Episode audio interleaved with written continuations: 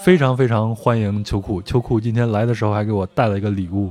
这个礼物你给讲一下吧，是怎么来的呢？我这边看是来自于坦桑尼亚的一套猫咪的邮票，对吗？你你在哪儿买的？老实交代一下。呃，这应该是我某年在那个开罗国际书展，开罗国际书展它是有很大的一片二手书区的，嗯，二手书区那里边会有一些卖明信片的，卖画册的，还有卖这种老邮票的。知道您喜欢猫嘛？然后就就就之前就就对对对，就给您挑了一张猫的。而且埃及人也很喜欢猫呀。对对对，是。你看，在那个埃及博物馆里面有很多那种黑猫的那个造型嘛。对对对，那个 Gayle Anderson 猫嘛。对，它哎，它那个是一个什么寓意吗？一个猫是一个很神秘的、很金贵的一种物种，对吗？在埃及。对，哎，我记得是他们有一个神，那个胜利女神，那个 Tat 吧，好像是叫，她的造型就是一只猫啊。那个黑猫看着就是非常的矫健，对吗？对对对对对，它好像它好像也跟战争有关系吧？嗯，所以我在埃及看了很多，但是我没有办法拿呀，所以就没有买。嗯，然后今天得到了你送我的这一套，然后你今天中午跟我说这是假的，别提了，我我因为我因为就是我之前挑它只是觉得它特别可爱。结果今天收拾它的时候，把它拿出来，我就是仔细的观摩了一下它，结果发现它是印刷的，它并不是老邮票。而且你跟我说，我才看，你看这上头这个 “salam” 这个字样，包括这种一九九二，全都是一模一样，盖章的位置都是一模一样。对的，而且你发现，就是邮票本身的那个印刷跟那个章的印刷是一层，就是没有分层。哎，无所谓，但是我觉得礼轻人意重啊。呃呃，而且确实非常轻了。而且 你是从埃及带回来一个这个，我觉得情有可原，因为我们在埃及上当受骗的几率确实挺多的。呃，这倒是，这倒是，我觉得我这应该不算是，就就就算是比较小的了，被小骗了。对，咱们今天就用这个开场吧。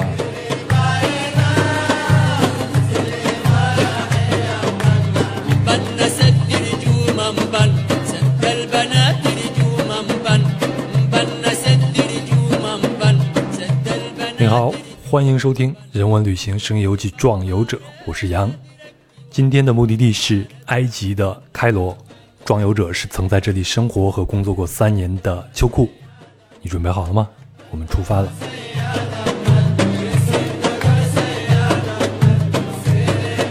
当时的印象是，对于这种东西，嗯，埃及人是不会造假的，因为他们觉得我会觉得这个东西是不是太麻烦了，而且利润又低。对，主要是没有利润。对对，结果。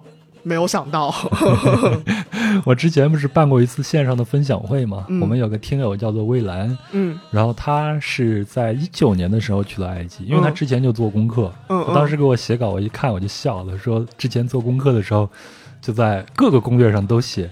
到埃及，你一定要防骗，各种各样的人凑到你身边，然后就是希望从你身上攫取一些小小的金钱。对，要么去看他的商品啊，或者带你去住店啊，等等等等这样子。是的。那我到埃及第一件印象，那应该是二零一三年的十一月五号，应该是啊。我是从约旦的亚喀巴，嗯，然后坐船到西奈半岛，就是过了红海到西奈半岛的，总之是在船上，嗯，就把我的护照给收了，嗯，然后当时急了，我说你收我护照干啥？说你下船的时候到那个 office 那边去取就行了。哎，下船我们就去了，当时还有两个中国的旅伴，嗯嗯，然后。到了 office 确实是有这个海关官员，因为那种海关就是平常让老百姓出入的，嗯，然后这个地方只是为这个外国人来服务，非常小的一个屋子，就像小黑屋一样，嗯，进去以后那个老头收钱吗？您继续说，你说的对，去了以后他就开始登记我们护照上的信息，嗯嗯，我相信我们护照信息加起来都不会有几十个字儿，对吗？就写上阿拉伯语或者写成英文都不会有几十个字儿，嗯，但是足足登记了有三十分钟，写一会儿。老头就把这个东西合下来，然后发一会儿呆，抽颗烟。我们知道，因为我们去之前我们也做过这种攻略，嗯嗯，去之前就知道他们会有要敲诈啊啥的，然后我们也不发一言，反正就等吧，嗯。然后到最后，这个老头看我们实在是没有贿赂他们的这个意思啊，老头叹了口气，把我们三枚护照给合起来给我们，我们就走了。这是我去的第一天，嗯哦，没有被弄上。然后就是我离开开罗，在呃埃及大概待了十几天以后，要离开开罗去坦桑尼亚了。在开罗机场，我拿着我的大包，嗯然后到了这个过机器安检这个地方，嗯。那个小哥一看我是中国人，嗯，脸色都变了，机器都不要了，拎着我的包就拎到旁边，然后把我叫过去，来活了，对，来活了。然后我就知道他是要干嘛，然后把我包所有的包都打开，一个一个的检查，连内裤都捏了一遍，嗯嗯。然后向我要钱。那个时候我已经走了，身上哪还有钱？那个时候埃镑和人民币大概就是一比一的这个比例，就一块钱人民币换一个埃镑，嗯。只剩下兜里的半把硬币了。嗯然后我就把这个半把硬币全塞给他，说：“你要就要这些，其他的我也没有了。嗯”那个小哥实在是无奈，也是叹了口气，把这些东西给收了，然后把包还给我走了。嗯嗯，这就是我进埃及和出埃及的两次经历。那在中间啊，特别是在金字塔这个地方，被人家给小贩给骚扰啊、嗯招呼啊，你坐不骑不骑马呀、对对对，进不进金字塔呀、等等啊，还有在路上被小贩给搭讪呀，然后在埃及博物馆的外头碰见一个自称我是埃及博物馆的工作人员，然后就带我去他的小店里面去看了这些人，那就不计其数了。嗯是。哎，你在埃及有这样的经历吗？有啊，就是比方说在大街上跟你聊天儿，嗯。聊着聊着就就说要带你去带看个东西啊，嗯。然后或者说我的姐姐要结婚啦，然后想请你去我们家做客呀，嗯，哎，一般碰见这个，我肯定是作为一个游客，我肯定是受不了这个诱惑，会去的。呃，第一次的时候我去了，嗯，呃，真去做客。我真的去了，嗯。去了之后没想到那就是那他还给我上茶，非常的殷勤，嗯。然后接下来就给我看他店里的那个那个画，啊，主要还是卖货。对对对，但是你又问他多少钱，他会告诉你我的姐姐要结婚了，然后你给多少钱都是你的心意。嗯那我说那那不好意思，我不需要，然后就拒绝了他。以后再有这种类型的，也也会去到他们那里，嗯但是看一看就还是会拒绝，因为那些东西都是粗制滥造的东西。嗯，那还有其他的经历吗？比如在海里里啊，呃，有人会找你搭讪，嗯然后他会呃很热情的跟你讲这个清真寺什么历史，嗯。这条大街是什么历史，嗯。然后我们再往前面走会看到什么，嗯。你会一边很奇怪，但是一边又忍不住就想跟着他走。嗯。到最后呢，他问你要钱，你问他需要给他多少钱，他也会告诉你。你的心意，你给多少钱都可以。嗯。你已经跟他走了，你就必须得给点钱。一般我都会给个五十、几十埃镑的，然后就哦那你给的还挺多的啊。呃，那个时候埃镑对人民币的话，已经是一比三左右了，哦一比三左右了。所以就是十几二十块钱人民币对。对对对，嗯，我觉得这一点有点像在印度的那种感觉。你在印度的几个城市里边，嗯，也经常会碰见这些以各种名义要带你游览啊，，对或者告诉你你的旅店刚刚发生火灾了。啊，这这谎也会扯。对，然后就说我给你介绍一个新的旅店，它其实是有抽成的嘛。嗯嗯，然后有一个特别的称呼，就称这些人为捕蝇草，嗯嗯就是捕捉苍蝇的一种草一种植物嘛。嗯嗯，他们的他们的职业或者他们的人，他们的生活就是靠这些游客的。对，后来这个其实我也想开了，因为我在印度认识了一个印度当地的朋友，那印度当地的朋友就跟我说，你想想，其实这就是他们的人生，嗯这就是他们的职业，对，然后你就就当时给了他们一点小费就可以了。是的。而且现在我觉得，就是埃及政府也是越来越，就是为了大家的旅游体验嘛，越来越正规了。嗯就比方说，你现在再去博物馆，呃，有人跟你说他是博物馆的工作人员或者什么之类的，或者导游啊，他都会拿出他的那个导游证的，啊，而且价格也比较公开透明了。嗯我大概我离开埃及的时候，大概嗯、埃及博物馆二零一八年嘛，嗯门口大概就是两百美两两百埃镑，嗯两百埃镑一个小时，然后说中文的埃及导游。帮你去逛，带你去逛这个博物馆，我觉得嗯就还、都还能够接受。你大概是从什么时候到的开罗？是什么样的契机让你去的开罗呢？我是在二零一五年的五月到了开罗。当然，之所以去开罗呢，是因为大学毕业之后，我二零一四年大学毕业嘛，嗯，呃，哦，你是一个刚入社会的一个人，对对，然后就到了开罗。对对对，哎呀，那你岂不是进入龙潭虎穴了？开玩笑，开玩笑，呃，没有没没有没那么可怕。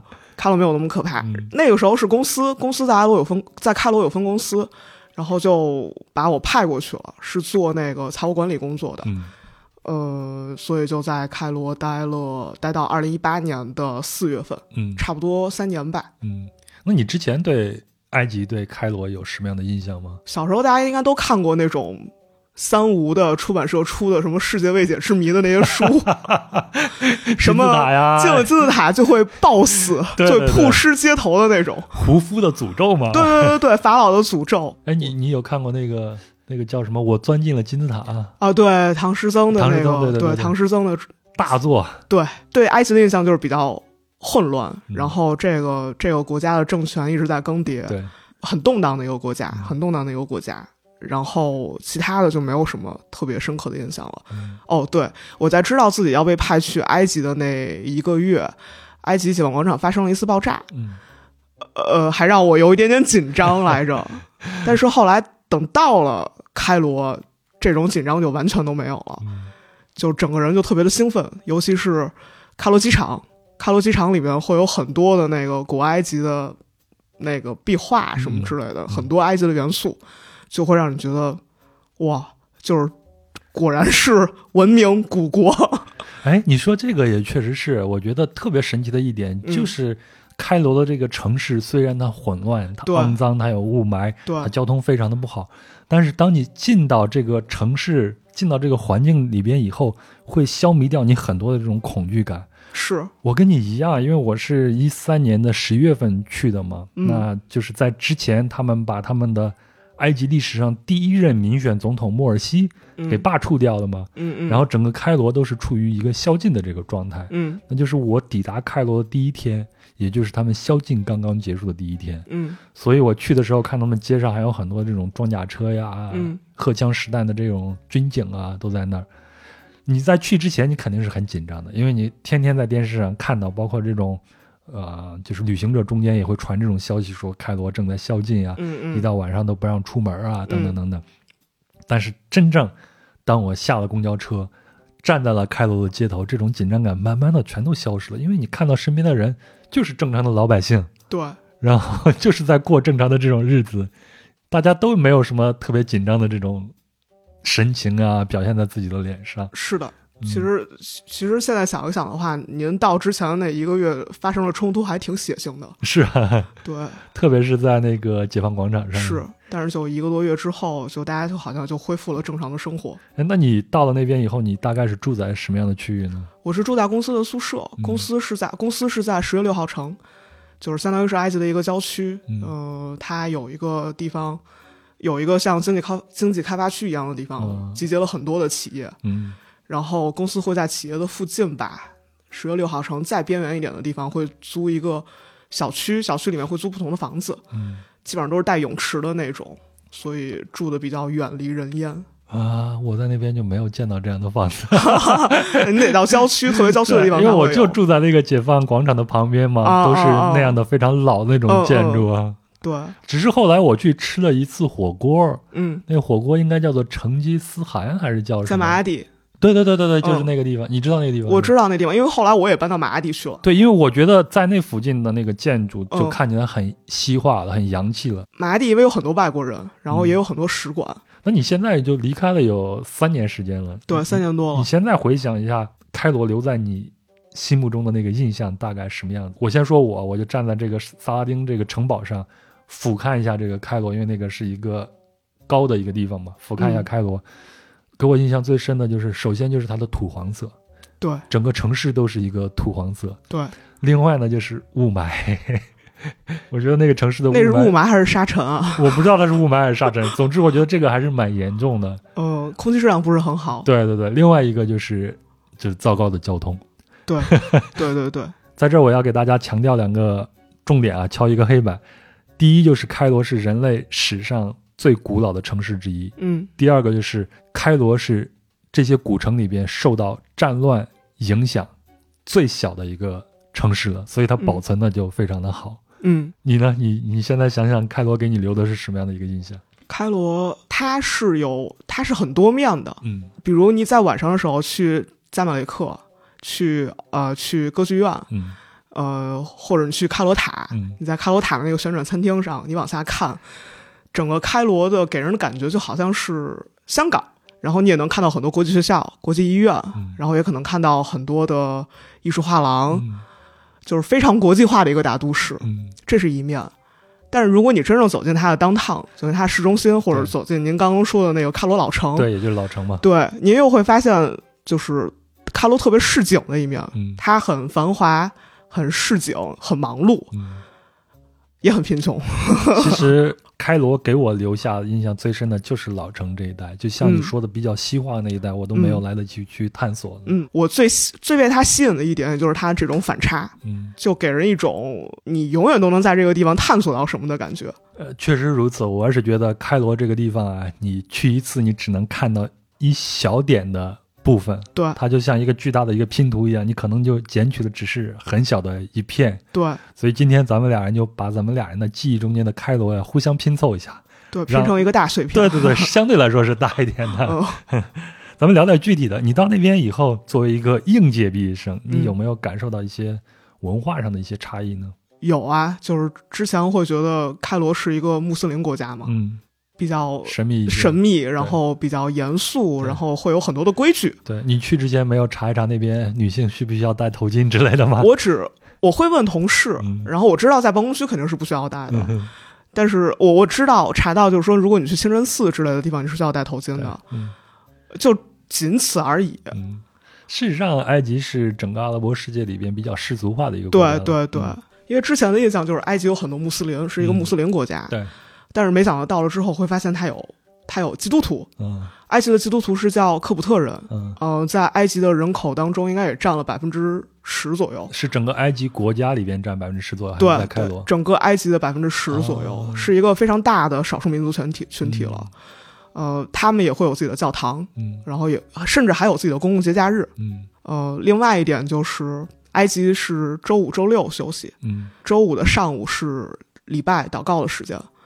我有那么几次就记不住这件事情。周五的上午，因为家里又不做饭嘛，嗯就出去就是一直要饿到下午一点才能出去找东西吃。啊，哎，那个基督徒他们是不是有一个专门的一个区域啊？对吗？对对，他们是有专门的区域的。嗯他们一般会住在那个，他有一个科普特，就像我说的那个有科普特开罗那个区，嗯，他们会住在那附近一大片。对，然后还有就是说的穆卡塔山，嗯那是扎巴林、嗯，扎巴林那些人也会住在那里，那也是很大一部分的基督教徒。对我，因为我以前在微博上关注过一个姑娘，这个嗯姑娘是嫁到了开罗，嗯嗯然后她应该就是嫁了一个开罗的基督徒，住的就是那个区域。嗯，大概是在一五年左右，这个区域里边也遭遇过一次这种炸弹袭击案，大概是在那个时候。嗯，嗯，你去那个区域里边溜达过吗？我去那个区域是很著名的景点，嗯，就比方说我们要去的，去，你没你没去是吗？可见我这个游客多不合格。没有没有没有没有，他那个他那个地方有悬空教堂，嗯还有圣乔治教堂，嗯还有科普特博物馆，嗯，都在那一片。我知道这个博物馆。对对对，其实就是一条街，非常、甚至说有点窄的一条街，嗯而且也很神奇，就是在那个那个区域外，它围了一个大门儿，嗯过了那个大门儿，再往那边走，嗯就能看到全非洲第一座清真寺，嗯，那个是叫。全非洲第一个全非洲第一座清啊真寺，应该是公元六世纪吧，公元六世纪的时候，呃，嗯公元七世纪的时候建的，嗯还挺有意思的。就是嗯这边是一个最老的清真寺，然后这边是一个非常老的一个科普特区，嗯就一条门儿的间隔，一个一个门的间隔，就挺有意思的。嗯，说到清真寺，我其实在我的印象中，嗯在开罗就是到处是清真寺。对，基本上就是，而且我后来才查到，嗯开罗建清真寺、建清真寺的那个手续什么之类的都会简单很多。嗯，你基本上在老城吧，你基本上可以走几步，你就有一个清真寺。呃啥手续？就是说你要建清真寺，要向政要求政府批准。对对对对，所以它手续很手续很简单。对对对对，没有那么难。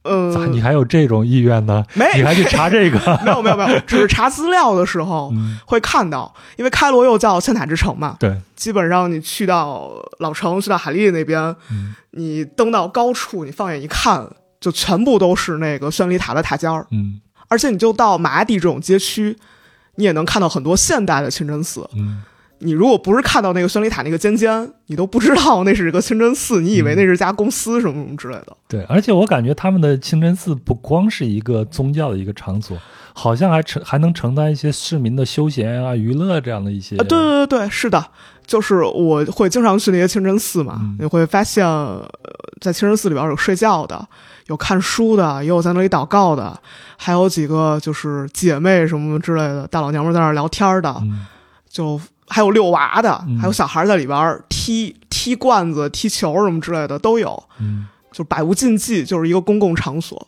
嗯，哎，那说到这个冲击啊，其实对我的一个很大一个冲击，刚才嗯其实我也提到了。就是埃及博物馆里边、嗯、那个横七竖八、到处乱放的稀世珍宝啊，对，你特别特别是那些棺材，你知道吗？是的走两步旁边就是一个棺材。是的，尤其是那个二楼，不是有一个展区，就在那个图坦卡蒙像的外面有一展区，全部都是那个那个木乃伊嘛。对，有些木乃伊还睡那个上中下铺，嗯就没地方放，嗯就让人觉得这到底是不是真的呀？这种感觉。嗯而且它有很多的雕像，那些雕像也都是七零八落的，就摆在那个大厅里边，嗯，你去碰啊，去或者怎么着，没人管没人管。虽然他写的有那种不要摸它呀啥的，对对对对，没人管。嗯它还有一个单独的展厅，是那个专门放那个法老，还有一些贵族、王公贵族的木乃伊的嘛，那是单独收费的。嗯黑黢黢的一片，也是也是那个非常挤的一个小屋子，就还特地看到了有那个埃及武则天 Hatshepsut 女王嗯，她的木乃伊也在里面？埃。及的武则天是怎么怎么一一个故事啊？呃呃，她就是埃及历史上第一个女王，哦。也是唯一一个女王。啊，然后她为了能够统治埃及，她把还还加了一个胡子，她经典造型就是一个胡子，啊，对，所以他他那个胡子是假的，是假的，嗯。对，是假的，今天你不还跟我说，在看了一个视频，一个纪录片，对。在卢克索索。是吗？对，那个还让人挺心唏嘘的，嗯。就是那个那个大姐，她是怀孕六个月的时候，丈夫死了，丈夫死了之后，她生下了孩子不到四十天吧，她家人劝她改嫁，她觉得如果改嫁了之后，女儿怎么办？嗯。因为她肯定要替别人再继续生孩子嘛，所以为了自己的女儿，她就决定不要再改嫁，她就女扮男装，工作了，跟男人们一起工作了四十多年，哦，就养大了她的女儿，还把她的女儿嫁了出去，而且她的女儿也生了五个孩子，但是很不幸，她女儿的老公有病，嗯就没有办法出去承担什么体力工作，也就是说，她现在六七十岁了，六十多岁了。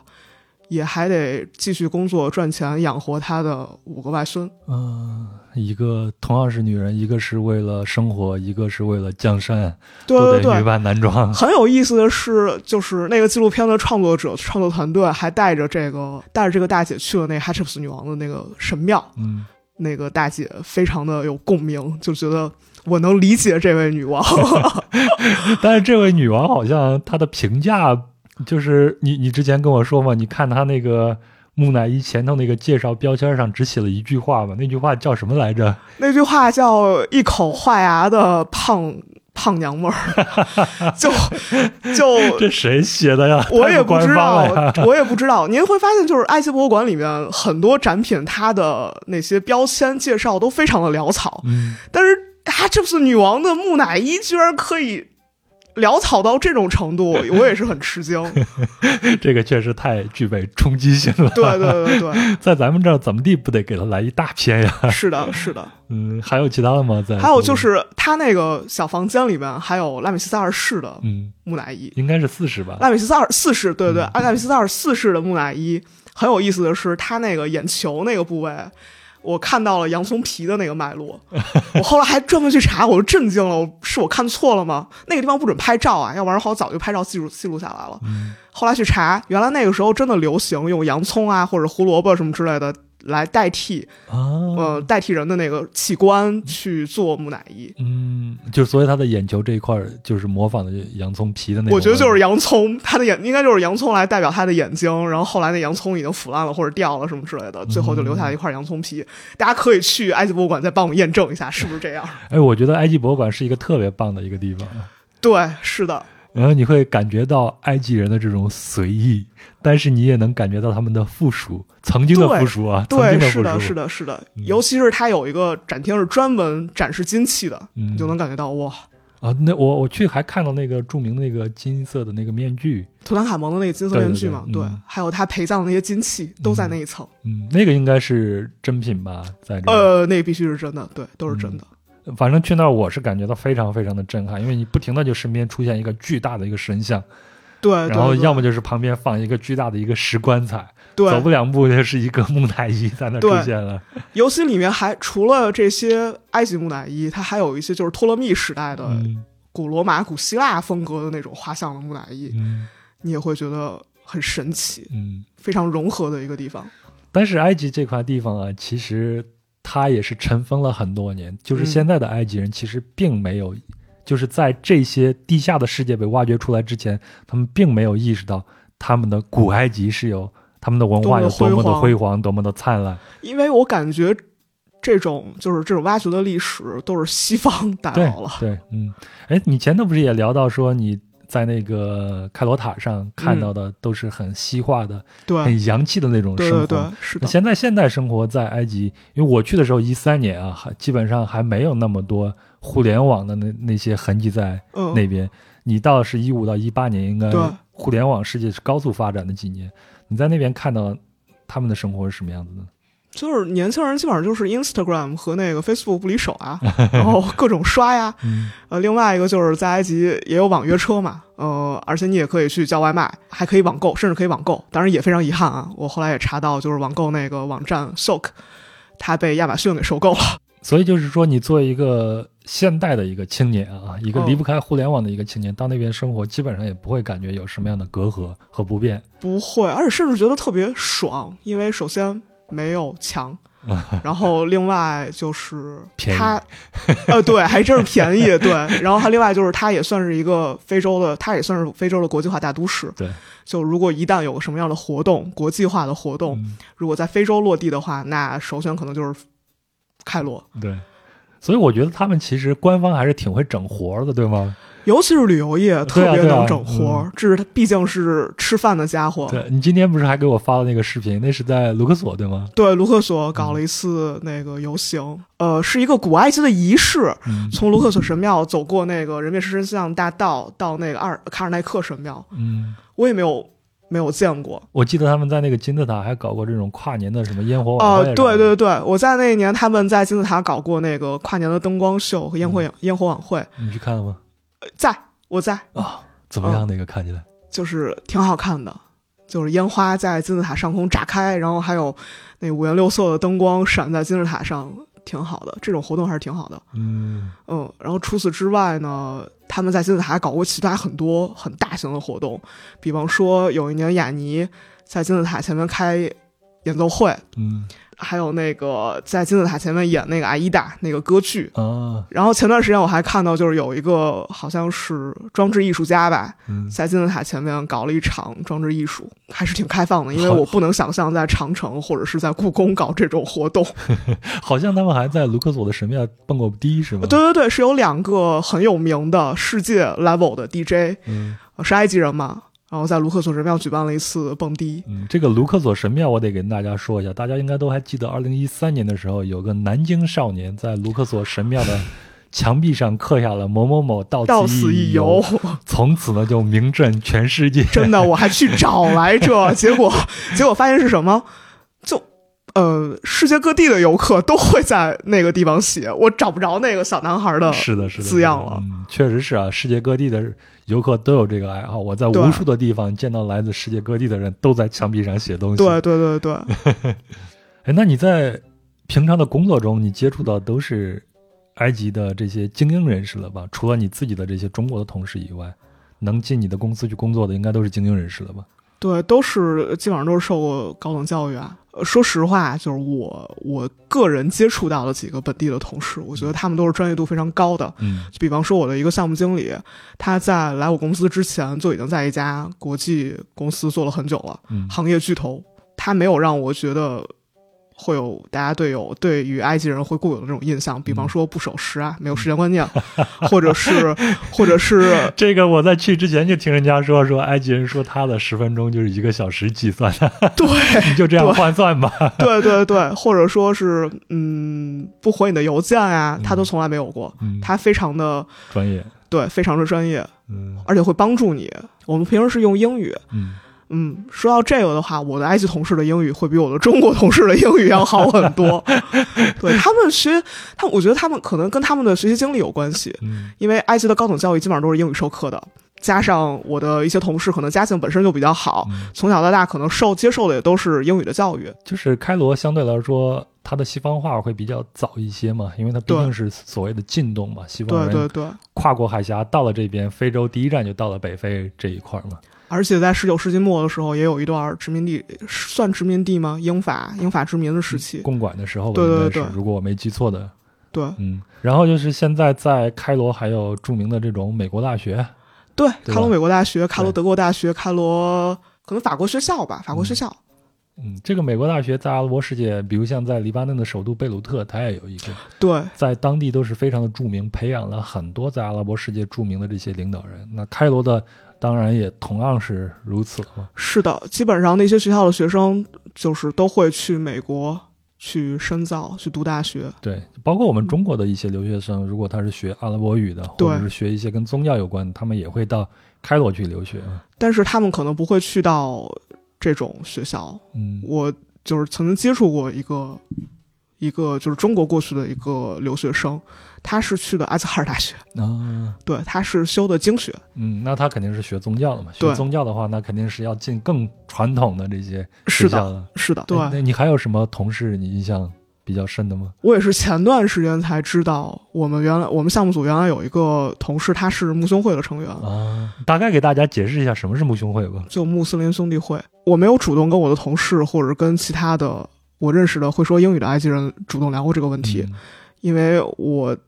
想当然的以为它是一个敏感词，对，应应该也也是，因为在某一些国家会认为它是一个，他会，对对对，所以当我知道就这位同事他是穆宗会的成员，而且二零一三年六月是穆尔西上台一周年嘛，对，结果那一年就发生了政变，对，那个月就发生了政变，所以穆尔西就是一个穆兄会的一个成员，对，他是穆兄会原来的下属，后来他为了显示自己的独立性，他就决定退出穆兄会，嗯。然后之前把他们就是统治了埃及二十多年的穆巴拉克给推翻的，其实就是穆兄会的一个在幕后做的一个推手嘛。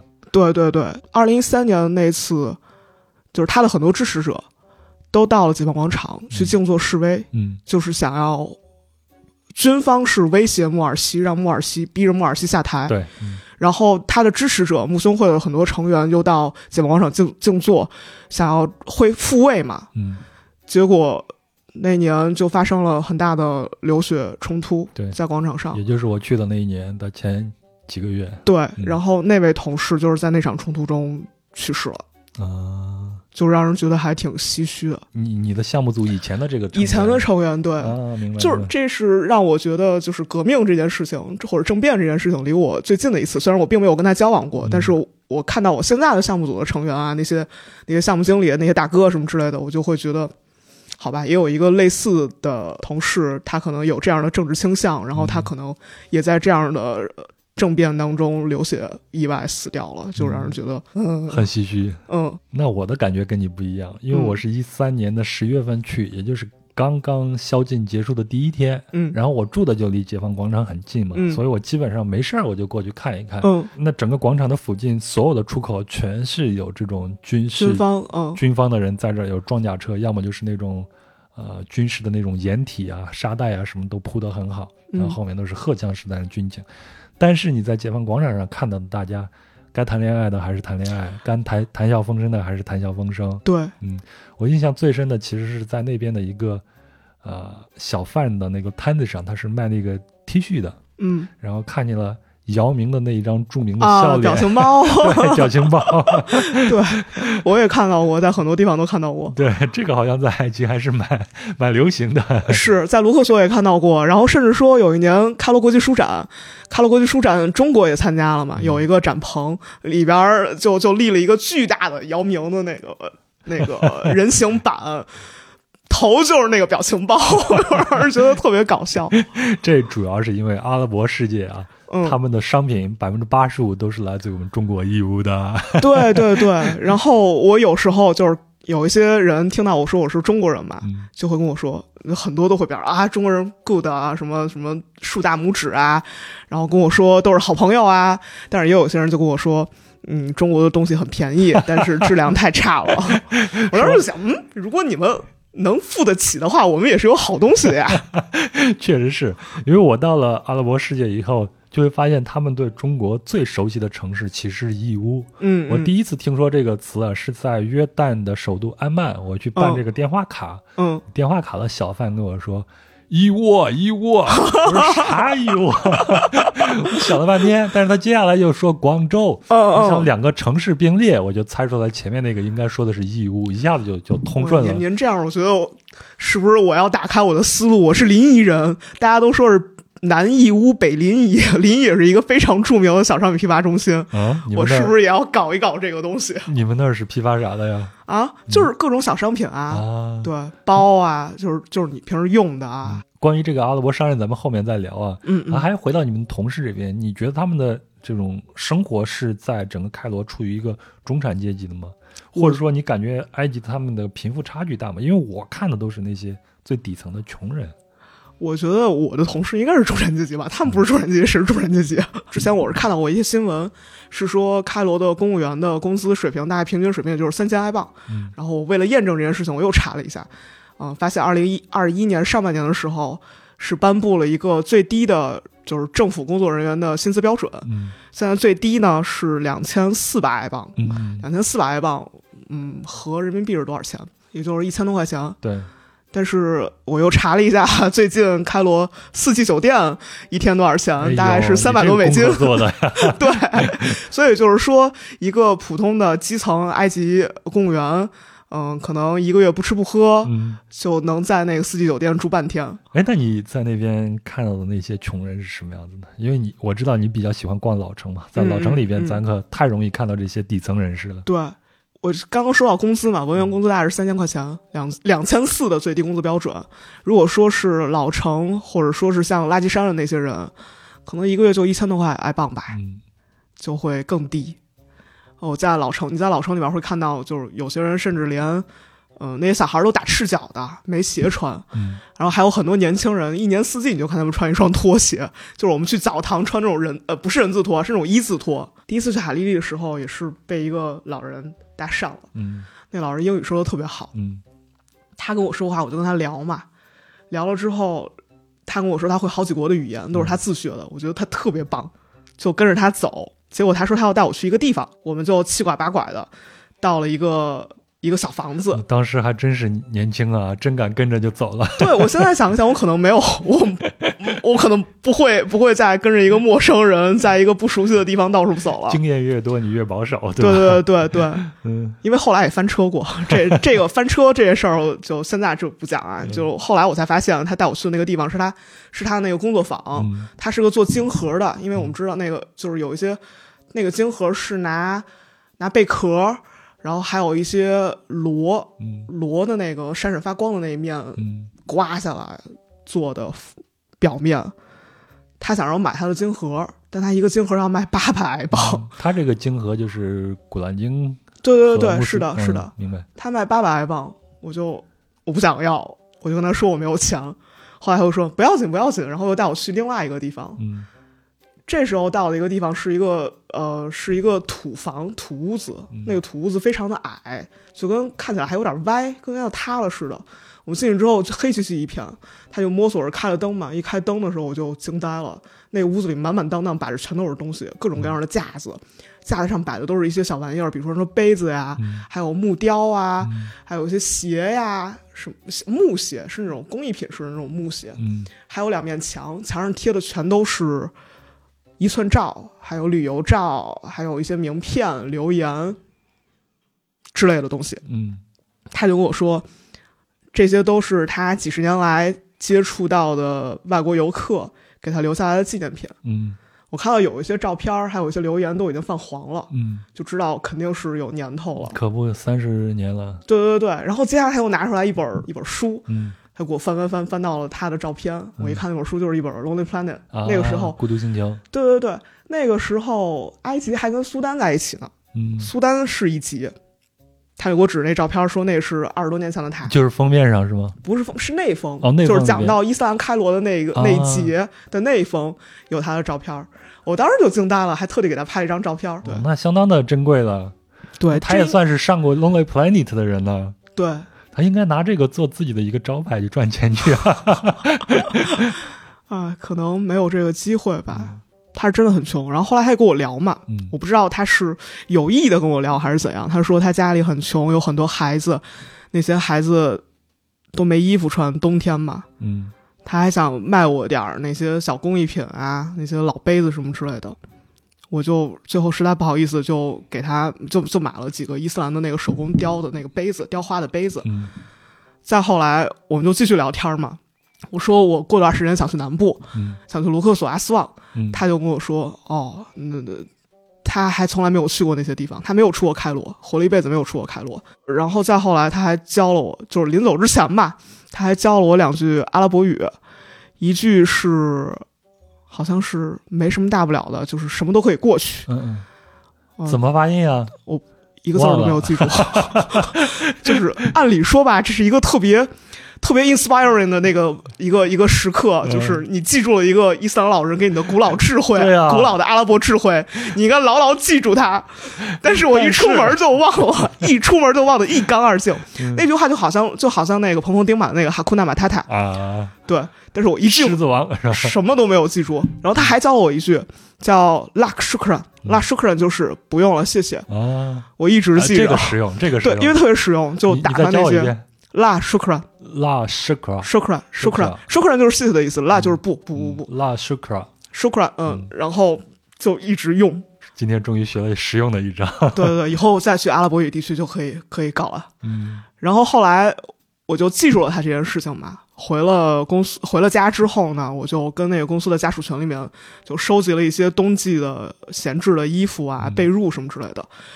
嗯，就挑了一个周末，就把那个行李箱给背过去了，给拎过去了。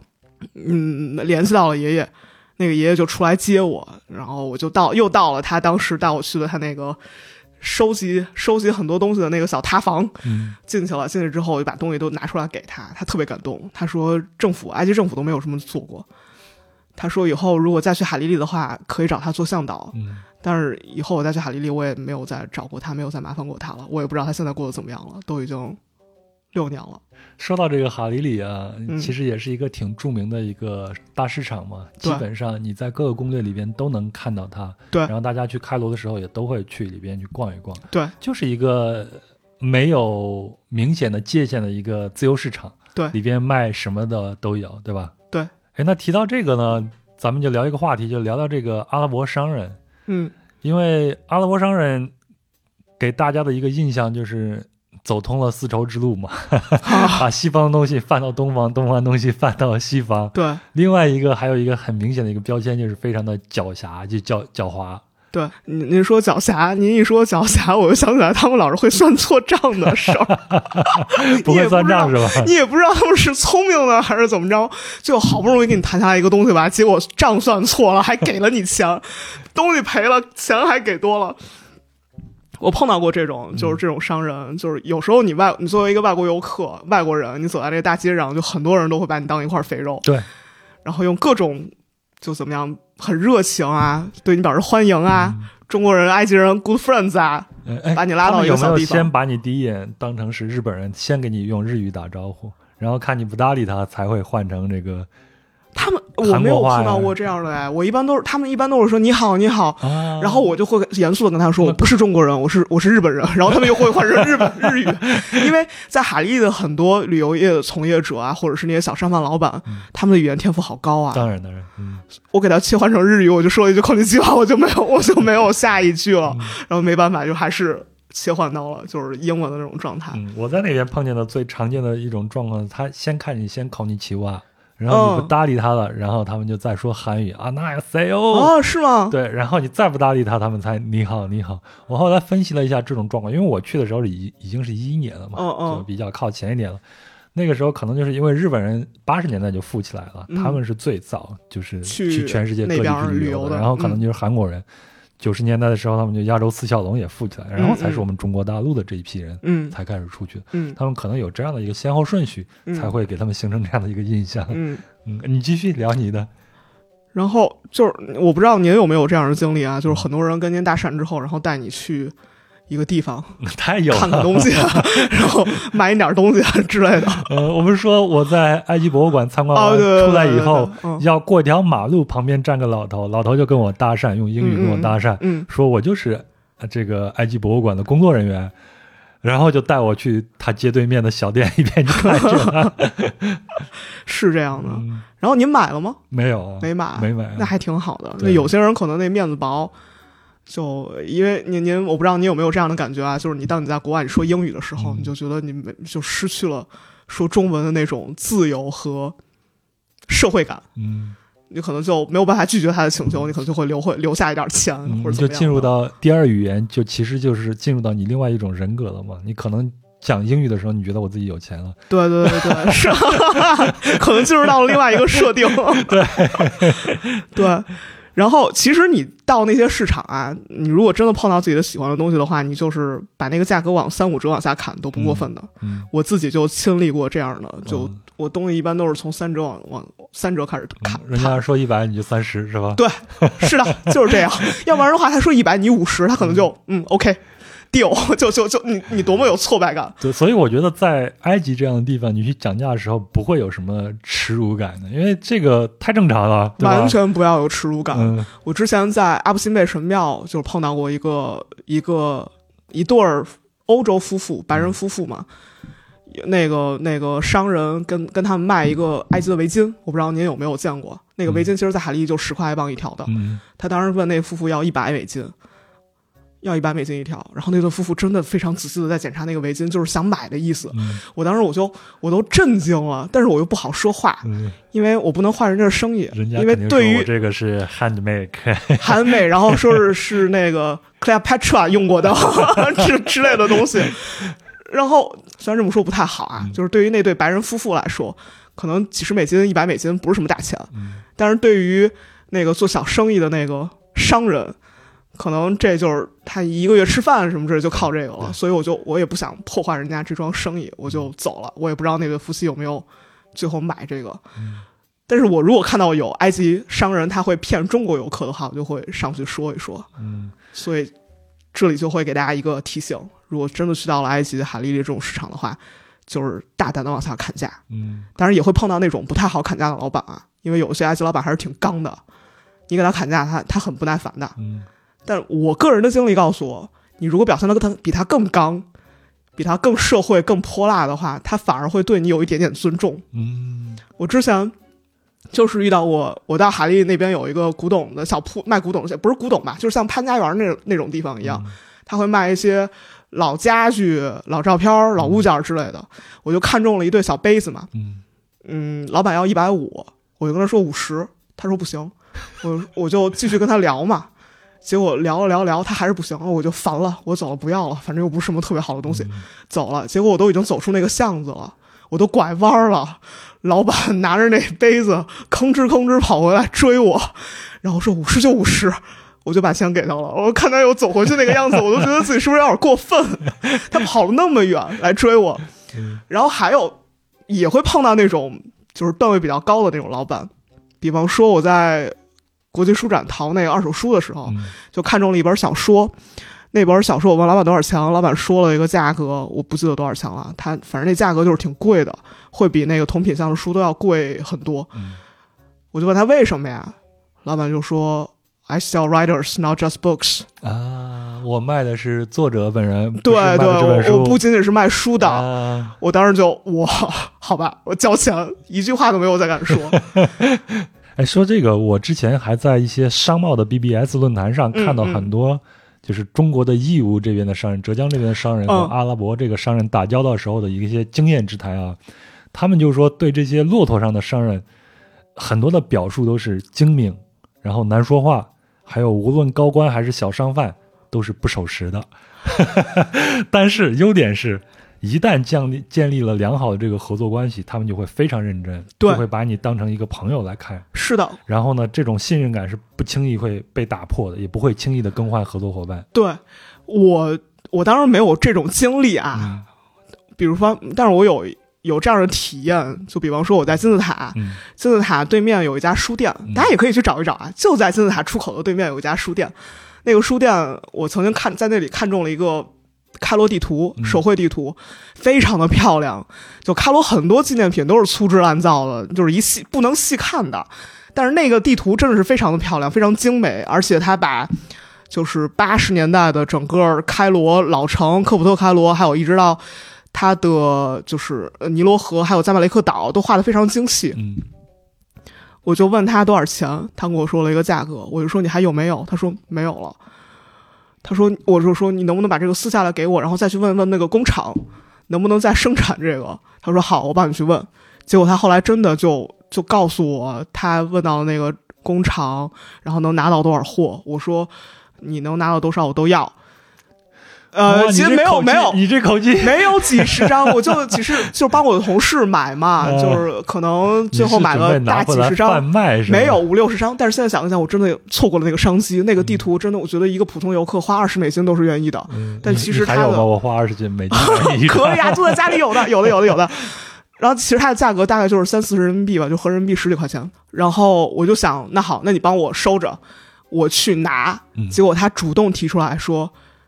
不，我送，他就从吉萨送到我当时办公室是在那个 El Knish，在那个嗯，在在马阿蒂和尼罗河的那个街区，就穆巴拉克法院审判穆拉穆巴拉克法院那条街，我知道那个地方，对对，就在那个地方，他又从吉萨赶到那个地方来送，而且包的非常好。就那一次之后呢，我还给他订过几十份儿，他每一次都会送给我，而且包装都非常好，没有坏的。所以我就能体会到您刚刚说的，就是一旦您跟他建立了一个比较对信任关系的话，他是非常尽职尽责的。嗯，哎，我也跟你分享一段我自己的经历啊，就是在卢克索的时候呢，我在街上走就被一个。山东的大哥给捡了，他当时在车里，他看见我在街上就看地图，就就会认为我是迷路了，然后车一停，问你是不是中国人？我说是，哎，大哥就特别的热情，你知道你们山东人吧？特别的热情，中国人要帮中国人。这个大哥呢姓张，咱们就叫他张哥。张哥是在那边做这个木矿石生意的，嗯，木矿石呢就是那种啊树啊什么的，嗯，在沙漠里边上亿年形成的那种化石，嗯。当地的埃及人是不要的，嗯，但是这个东西呢，贩卖到中国以后，你稍加打磨，就会有很多的文人骚客呀，就买它当成一个摆设，嗯，所以大哥就是做这个生意的。我们就是聊得还挺开心的，然后就在卢克索一起待了几天。他就跟我说，这个阿拉伯商人啊，他们连时间都不会看，沙漠里边他们都看太阳、看月亮了算时间了，你怎么跟他们谈这个准时啊？然后还说啊，就是说跟阿拉伯商人打交道。就是你一定要拿这个气势压住他们，嗯，或者你就拿钱砸他们，嗯，然后让这个事情从头到尾你就先压住他们，让这个事情一口一鼓作气就先把它办完了，这是最稳妥的。嗯，另外一个他还说这些阿拉伯商人嘛，就像是那种沙漠里边的驴一样，你要顺着他们的毛捋。嗯，这样才能让一件事情更好的往前推进。他讲的特别的有意思，所以就是在这儿，他给了我这样的一个印象以后呢，然后我又返回到开罗。嗯，某一天我去了这个吉萨的金字塔。嗯，他不就在开罗的城郊嘛？对，因为当时是。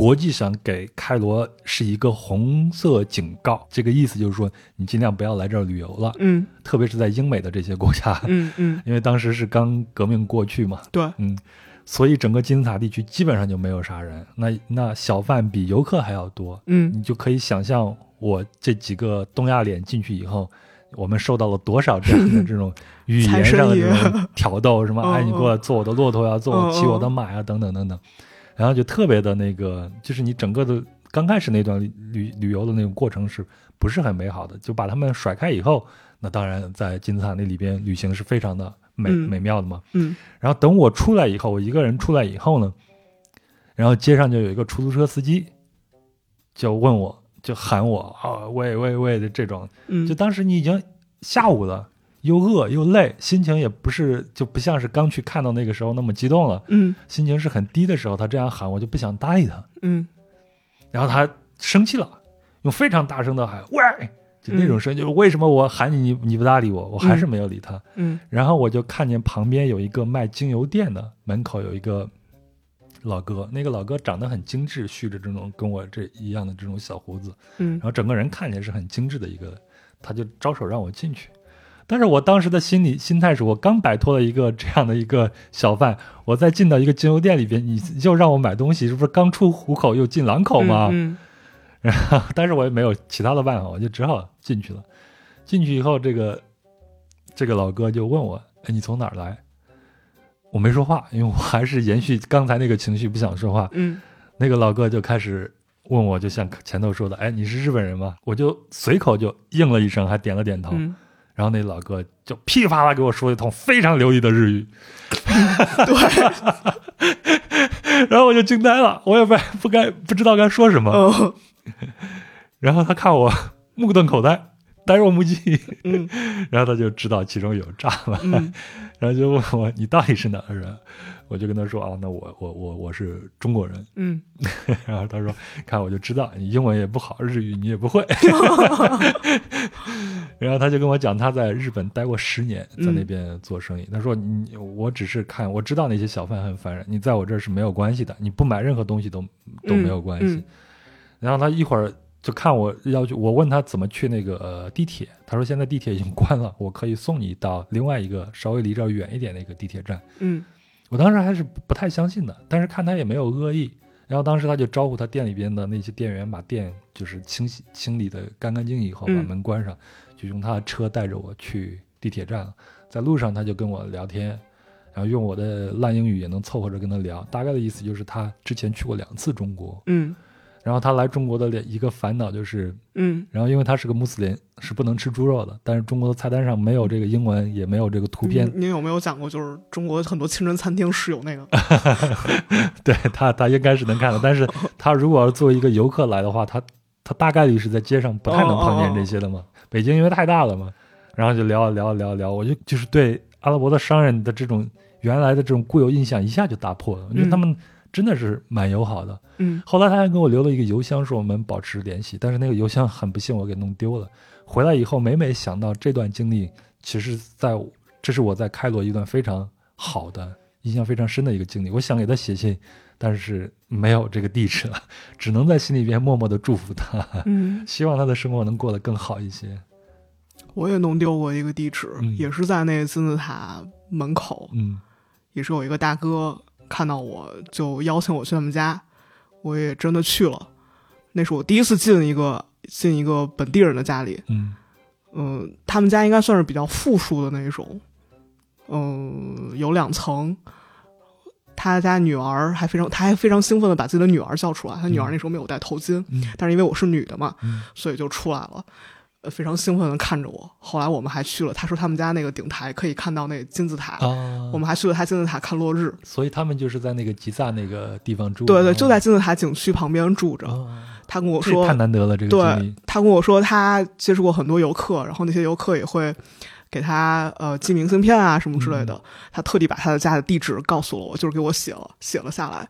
但是非常不幸，我把那张纸弄丢了，我没有没有实现我的诺言，给他寄一张明信片。嗯，对，确实是有的时候，你有没有觉得我们在旅行中的时候，为了保护自己，嗯，其实我们就会像刺猬一样，对就让很多人不能靠近我们。对对对，而且会因为我们保护自己的这个意愿，会失去很多和别人接触的这样的一个机会，是也失去了了让别人释放善意的这样的一些机会。是这样的，但是我觉得在开罗就是这样的，它各种东西是交织在一起，就是有好的，有坏的，有善的，也有恶的。对，其实也有这样的，就比方说我在开罗其实搭过很多人的车，嗯就有呃有一些人送我半夜打不到车送我回家呀，然后还有就是在小区里面，因为那个我们住那小区特别大，嗯我不开车我都走不出去的那种小区，嗯也有人就是看我们搬家或者没在等车，就是主动的 offer 我们带我们去要去的地方，嗯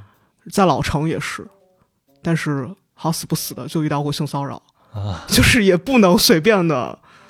就就怎么着，这也是有概率的，对对对对对对对，各种事情只要你在都有可能发生都有可能都有可能发生。对，嗯，哎，那你你会觉得你作为一个东亚女性，一个嗯中国的这样的一个女性，嗯，咱们都长一张东亚脸，在那边会给你带来一些不便吗？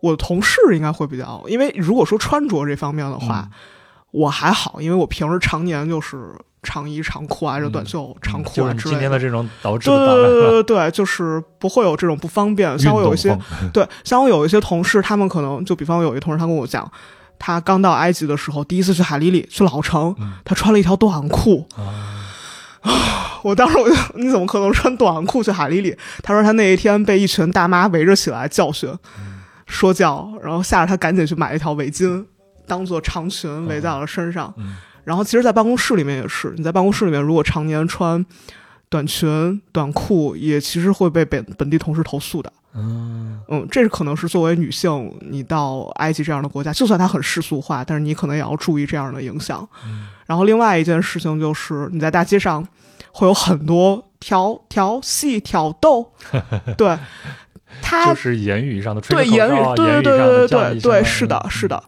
他们会觉得就是特别会恭维人。嗯如果一个中国女性到了埃及的话，应该会觉得有一定虚荣心未满足的这种这种感觉。他们特别会恭恭维人，但是也有很也有一些非常不尊重的行为，比方说就是您刚刚说的吹口哨，嗯还有一个就比如我遇到的那种就是性骚扰的司机，嗯他会直接问 Chinese，然后我说嗯，然后他就直接问啊、愿不愿意约一发呀这种事情。嗯你当时就很想，就就就就就一个一个手势就可以打发了他嘛，啊 就会遇到这种事情。然后还有呢，就是比如你在一些海丽这样的老城，会被摸屁股啊之类的，这种事情也有发生。这个确实是作为一个女性旅行者，对特别是独自出去旅行的时候，会碰到这样的麻烦对啊、不光是在这儿，你包括在里约热内卢啊，在伊朗德黑兰呀，我都碰见过我身边的朋友发生过这、这样的一些事情。嗯对，然后之前也刚刚说了有翻车嘛，嗯因为过于相信别人翻车嘛，也跟这个有关系。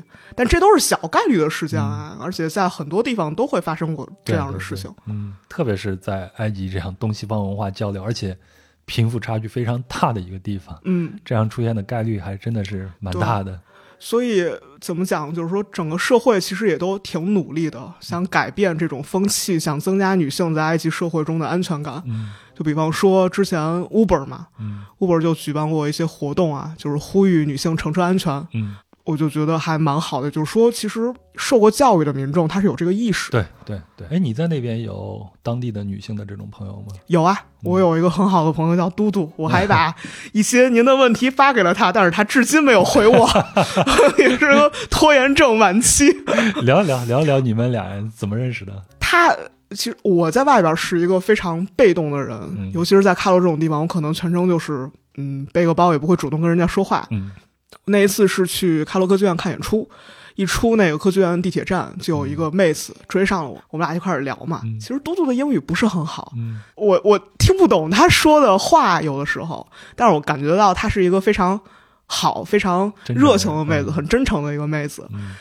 后来我看完演出，同性之间，你们对对，就更容易更容易建立一种信任关系。，嗯看完演出之后呢，我们约在了开罗歌剧院的一个呃吃饭的地方，就是吃吃快餐啊什么之类的，我们就聊天，他就会跟我讲他是学电影的，嗯，他们家他弟弟是歌剧院芭蕾舞团的演员。啊他后来还给我发过他弟弟来中国演出的照片，在兰州，我觉得还挺有意思的。他年纪可能比我稍微大一点，他应该是八八零末吧，八零后，八零那他是一。个文艺世家啊，所以这样的家庭应该是就是他们的思维嗯相对来说还是比较开放一些的嘛，我觉得对他会更开放一些。所以他才会主动跟你去搭话。对对对对，嗯，他应该也对中国有所了解，因为他毕竟他学电影的嘛，他会看一些中国的电影。哦，是吗？他会看一些什么？他曾经给我发过一张照片，他非常激动，他说这个电影好好看呀。结果我一看，是张翰的一部谍战片。我说你不要再看这个电影了，这个电影为什么要说好看？我就给他发过去一系列，就是一一连串，就是我们那个时候就是最近非常经典的同类主题的谍战的电影嗯发给他了。我说你看这些，你不要再看张翰的那个电影了。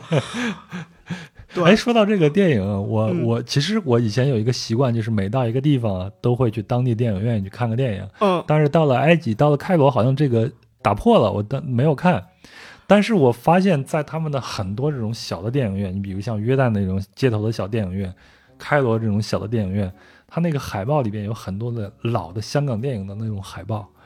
我在约旦那个小电影院 看到的海报是李赛凤和那个李修贤，啊，这么老的电影对啊，你你还记得我？一如果我没记错，应该是叫什么《火凤凰》还是什么的那个什么什么什么老电影，呃，就是香港那种电影，在这些地方还是蛮流行的，特别是那个时候的警匪片呀、枪战片呀啥的。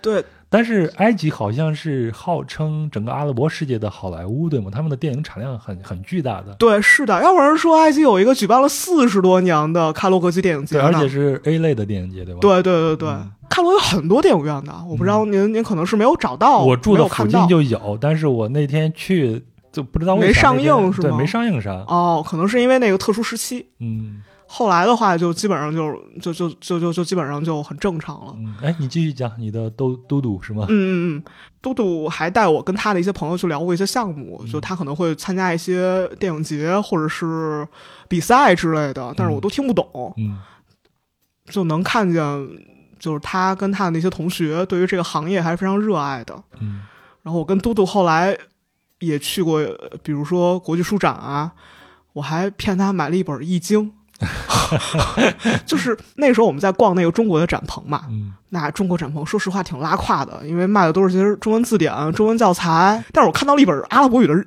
易经》，我就跟他说：“哇，这本书好神奇的！你知道这本书你能通晓未来。”然后只你那个你能吗？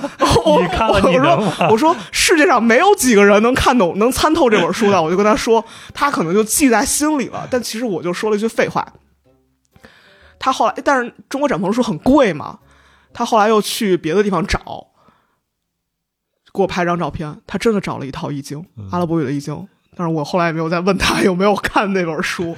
远方的朋友说的话都比较重要一些。对，然后然后我们还看到了一本儿那个张爱玲的小说，嗯色戒，我跟他说这是中国非常受欢迎的一个女作家嗯写的作品，嗯非常棒，他还买了，我还给他推了，就是看反正看到有那个比较受欢迎的中国作者的阿拉伯语的书籍，我都给都会推给他。嗯我们还一起去歌剧院听音乐会，嗯、一起跨年，就做了很多事情。嗯我还曾经，我因为对于卡罗的文化生活比较感兴趣嘛，我经常会去那个 Virgin 的，是 Virgin 对 Virgin 的那个就卖一些音像制品的店里去看，嗯我就会问他，哎，这个乐队是什么？那个乐队是什么？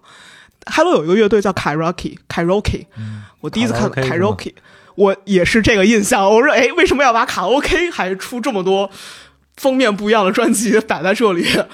他说那是开罗的一个本土乐队，哦是几个年轻人一起组的，而且那个乐队还挺先锋的。他出名好像就是因为革命之后出了一张革命主题的呃摇滚乐 OK，专辑，但是他对此非常嗤之以鼻。嗯他说那个这歌里写的东西，大家渐渐都已经不信了，嗯因为可能是就是比较中二、比较理想，明白。有有点政治性的那种青年人的言论。的那种。对他去年还给我分享他的婚礼，我后来才知道，我回国一年多之后，他我知道他谈恋爱了。嗯他跟我讲他怎么跟他呃那个老公认识的，呃，怎么结婚。他们结婚那年有疫情，他们是在 Facebook 上直播了一场婚礼，啊婚礼就在他们家里。他给我看当时那个照片儿，我觉得特别特别有意思。嗯我就想，一个能同意自己家孩子用 Facebook 直播来邀请大家庆祝自己婚礼的家庭，应该是一个很有爱、很开放的家庭。嗯，哎，那像嘟嘟他平常是靠什么来谋生的呢？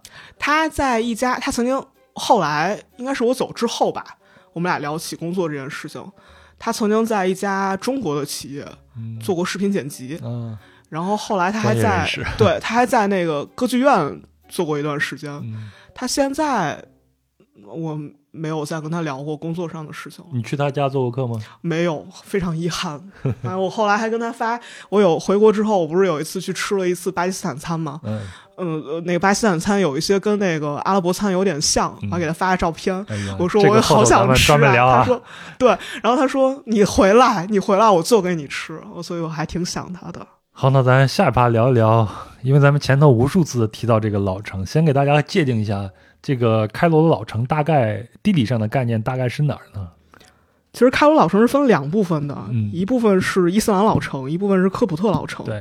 伊斯兰老城基本上就是以海地市场为中心，沿着那个穆伊兹大街，对，南北南北两个方向拓展，对，也就是有些攻略上会说这是穆斯林区嘛，对对对对，一直到那个南边的萨拉丁堡都属于伊斯兰老城。嗯，它最早应该是可以追溯到九世纪阿巴斯阿巴斯王朝，然后法蒂玛王朝、阿尤布王朝，然后再到那个奥斯曼帝国的统治时期，也就是那个埃及农奴。呃，那个雇佣兵制的那个时期，马穆鲁克王朝，然后再到穆罕默德阿里开始现代化的改革，嗯，就是十九世纪，十九世纪英英法来到了开罗，然后就是 Nasser 的统治时期，接着是 Sadat，然后就到了穆巴拉克、穆尔西，到现在的塞西，对。穆巴拉克大家都很熟悉，我小时候的电视上老出现中国人民的老朋友穆巴拉克啊，对对 对，直到阿拉伯之春把他给推翻下台。他前两年去世，我还觉得挺挺感慨的。嗯，然后就是我一三年去的时候被推翻的这个穆尔西，穆尔西，穆尔西真是太短命了，才一年的时间就被搞下去了。对，然后呢，就是现在的军方的。强人就是塞西，一直到现在，对手段比较强硬。嗯，反正说这些啊，估计大部分听友其实是听不明白的，对吧？是吧？是吧？真的没有没有概念吗？其实我觉得就是，哎，就是当代开罗还是挺有意思的。对它的历史太复杂了，如果大家对历史感兴趣的话，还是建议大家找一些比较专业的书，好好的去看一看。对对对，是的，是的。就老城这个，就是伊斯兰老城，是世界上最古老的伊斯兰城市之一。就像大家都知道的，艾兹哈尔清真寺、对侯赛因清真寺、穆罕默德阿里清真寺、苏达哈桑清真寺都在这个地方，也就千塔之城啊。对对对，除此之外呢，还有很多其他的就是你可能我可能名字记不住的清真寺，还有很多伊斯兰学校啊、市场啊、剧院啊、喷泉啊，还有各种各样的故居、陵墓，甚至还有教堂。对，反正我觉得我在那个穆斯林区。嗯，去逛的时候啊，你看我在街上都能，就是那种穷街陋巷给我的这种感觉，甚至某些街巷里边还有这些人骑着这个驴子。对吧？在开罗，这也是一个奇观。开罗马车、驴车是可以直接上路的，对，所以你在公路上可以看到奔驰、宝马，也可以看到马车、驴车。对，然后呢，我就看见那种有烤红薯，嗯，就是跟咱们几乎是一样一样，就拿那个铁皮桶烤那个红薯。那我从来不敢吃，流油，因为我觉得那个可能真的是装装汽油的桶子啊。那那你在中国买的不也是那样的吗？但是我会觉得在中国比较安全，就有这种莫名其妙的心态。还有他们卖那种小烧饼的那个，我都特别喜欢吃小烧饼。烤完以后是就是撒白糖的那种啊，对对对，好吃的好吃的。还有就是我印象特别深，因为我喜欢猫嘛，就是有很多的小小流浪猫，嗯，然后我发现他们对猫还挺好的，就一些废沙发上就卧两只猫在那睡觉啊啥。对对，我曾经就是你基本上能看到那些猫猫群，有时候你一开一个门，你能看见几十只猫在那个在那个地方躺着、坐着、站着，特别壮观，而且那些猫长得非常漂亮。对，而且。开罗很多大街小巷都会有一些人会放一些猫粮或者那个水盆什么之类的，专门就是为了养猫的。但是狗就没有那么幸运了。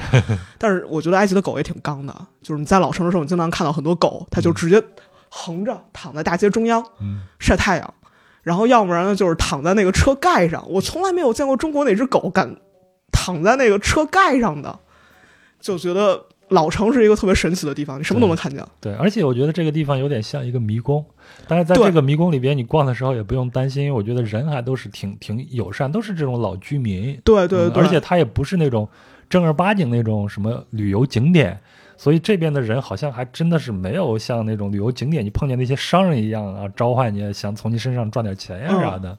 海利利市场它是十四世纪就开始就有了，嗯，一直到今天，并不是说我们游客就是游客必游就是一个就是一个旅游景点，就是一个景区，对，它中间有很多就是很多本地人都会去那里去买东西。那是人家生活的一部分。对对嗯对，是的，就像他们的菜市场啊，或者呃或者日用品市场啊等等，大家都去那边去去去过日子对，去。对，去采购，对对那边的小商品就可以把它当就当做一个小商品批发城。嗯，你你能看到的国内那些小商品批发城什么样子，开罗就是什么样子。对，前头我也说了嘛，阿拉伯世界有百分之八十五的是呃这个商品都是来自于中国义乌的。那海利利可能有百分之八十五的商品都是来自于 Made in China。肯定，对，这也是挺有意思的一件事儿。也就是从二零零一年的，也就是在九幺幺事件以后，嗯，然后阿拉伯的这些商人再去美国就受到了很多的限制嘛。对，然后之前义乌的这些商品啊，是咱们中国新疆的那些商人，包括喀什啊他们的商人从这边贩，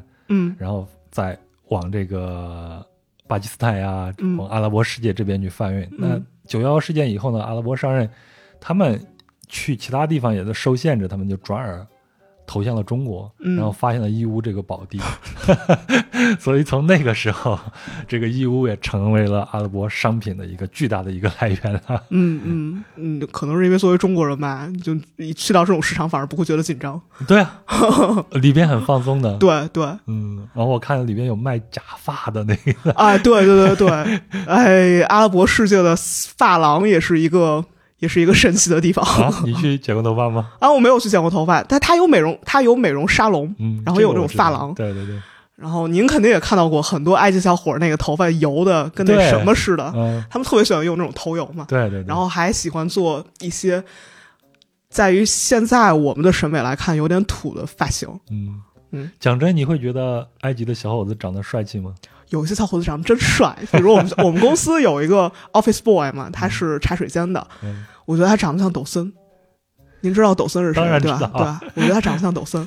我有有一次我就是走那个楼梯上来嘛，嗯他在楼梯午休，就是大长腿这么随便的一搭在那个楼梯上，我就觉得哇，跟我回中国吧，我真是在模特业里捧红你，我就有这种感觉 你看你这个骚扰，啊！没有没有没有没有，当然没有没有，我曾经想要跟他合影或者给他拍张照片，请我一个会说阿语的同事，嗯，他拒绝了我，觉得我这件事情这个行为实在是太太太 low 了，太 low。了，对。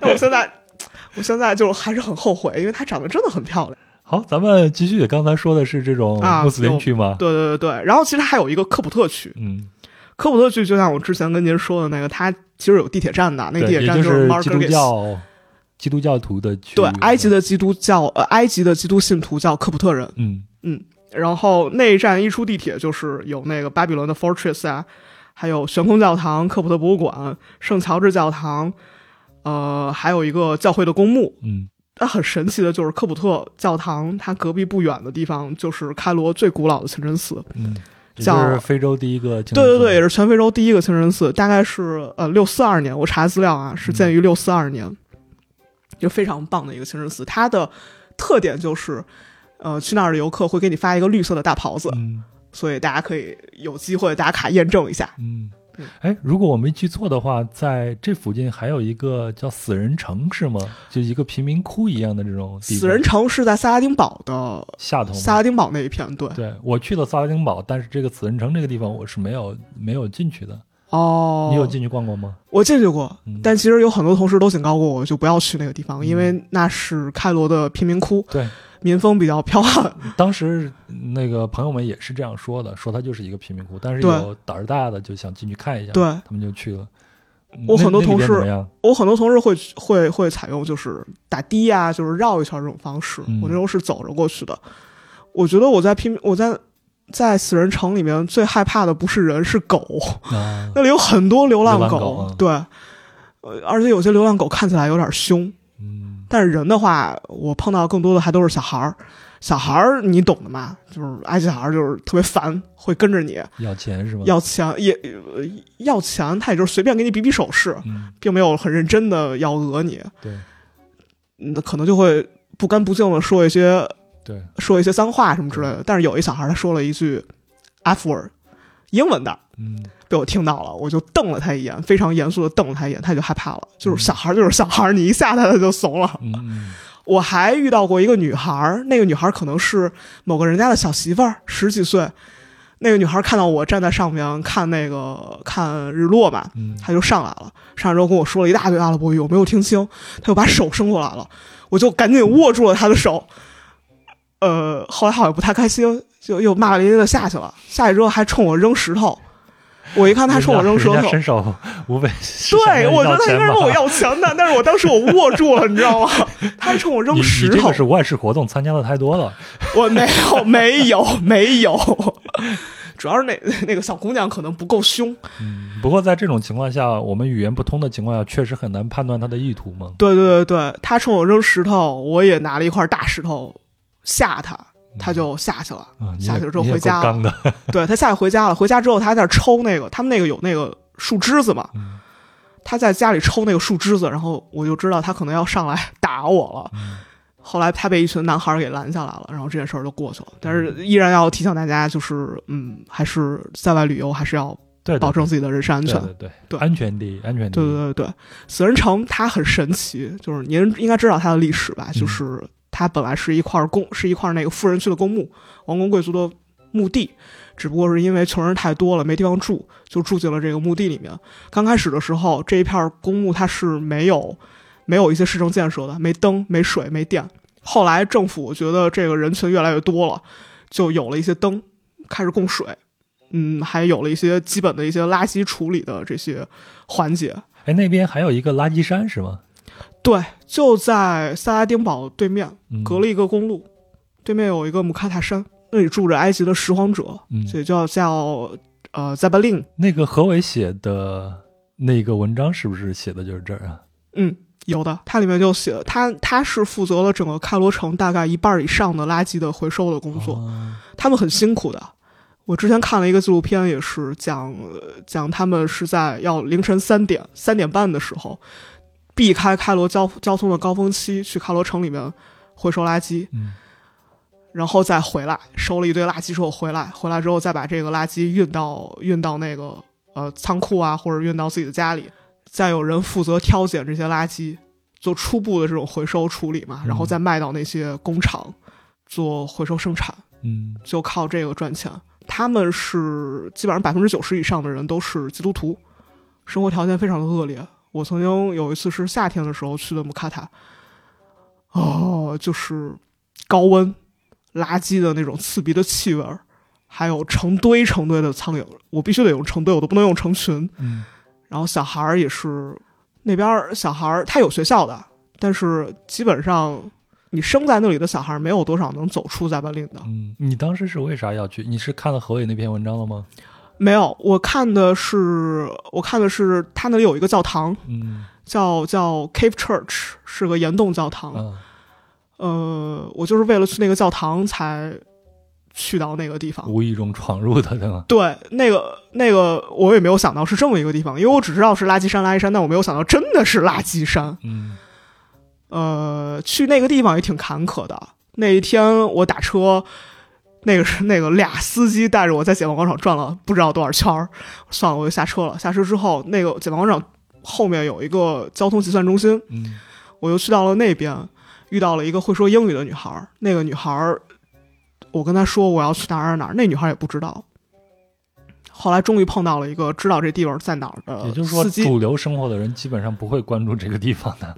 对，是一个很边缘的地方，像嗯。凌晨三点半才会出现在城里收垃圾的，然后就立马就在早高峰之前就回到了自己生活地方的一个人群。我原来在北京，嗯。呃，参加一个活动，嗯就在我们的北边儿，北京的北边有一个很大的一个所谓的垃圾村。嗯。那个整个村子里边的人，应该都是来自于我们老家河南的。嗯嗯我感觉那个村子整个就是建在一个垃圾堆上的，是吧？大家都是在那儿，因为他们从事的就是收垃圾收这样一个嗯工作嘛，对，所以他们整个村子好像看起来就是建立在垃圾上，对吧很像的事儿了，对，很像。我能想象出您您刚刚描述的这个画面差不多。。对但是我感觉我看到那个垃圾村，他们的生活情况应该比你描述的那些地方要好一些。嗯嗯然后那个女孩就跟我一起坐公交车呀，坐公交车到了那个姆卡塔山脚下。嗯你到了姆卡塔山脚下，你就没法再开车上去了，嗯因为就没路了，没什么好路了。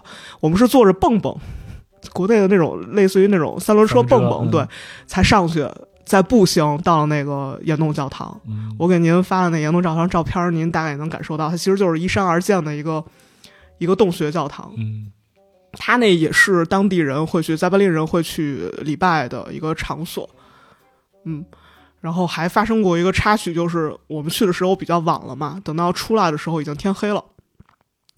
天黑，我就跟那个妹子一起再走回那个主路，再去做蹦蹦嘛。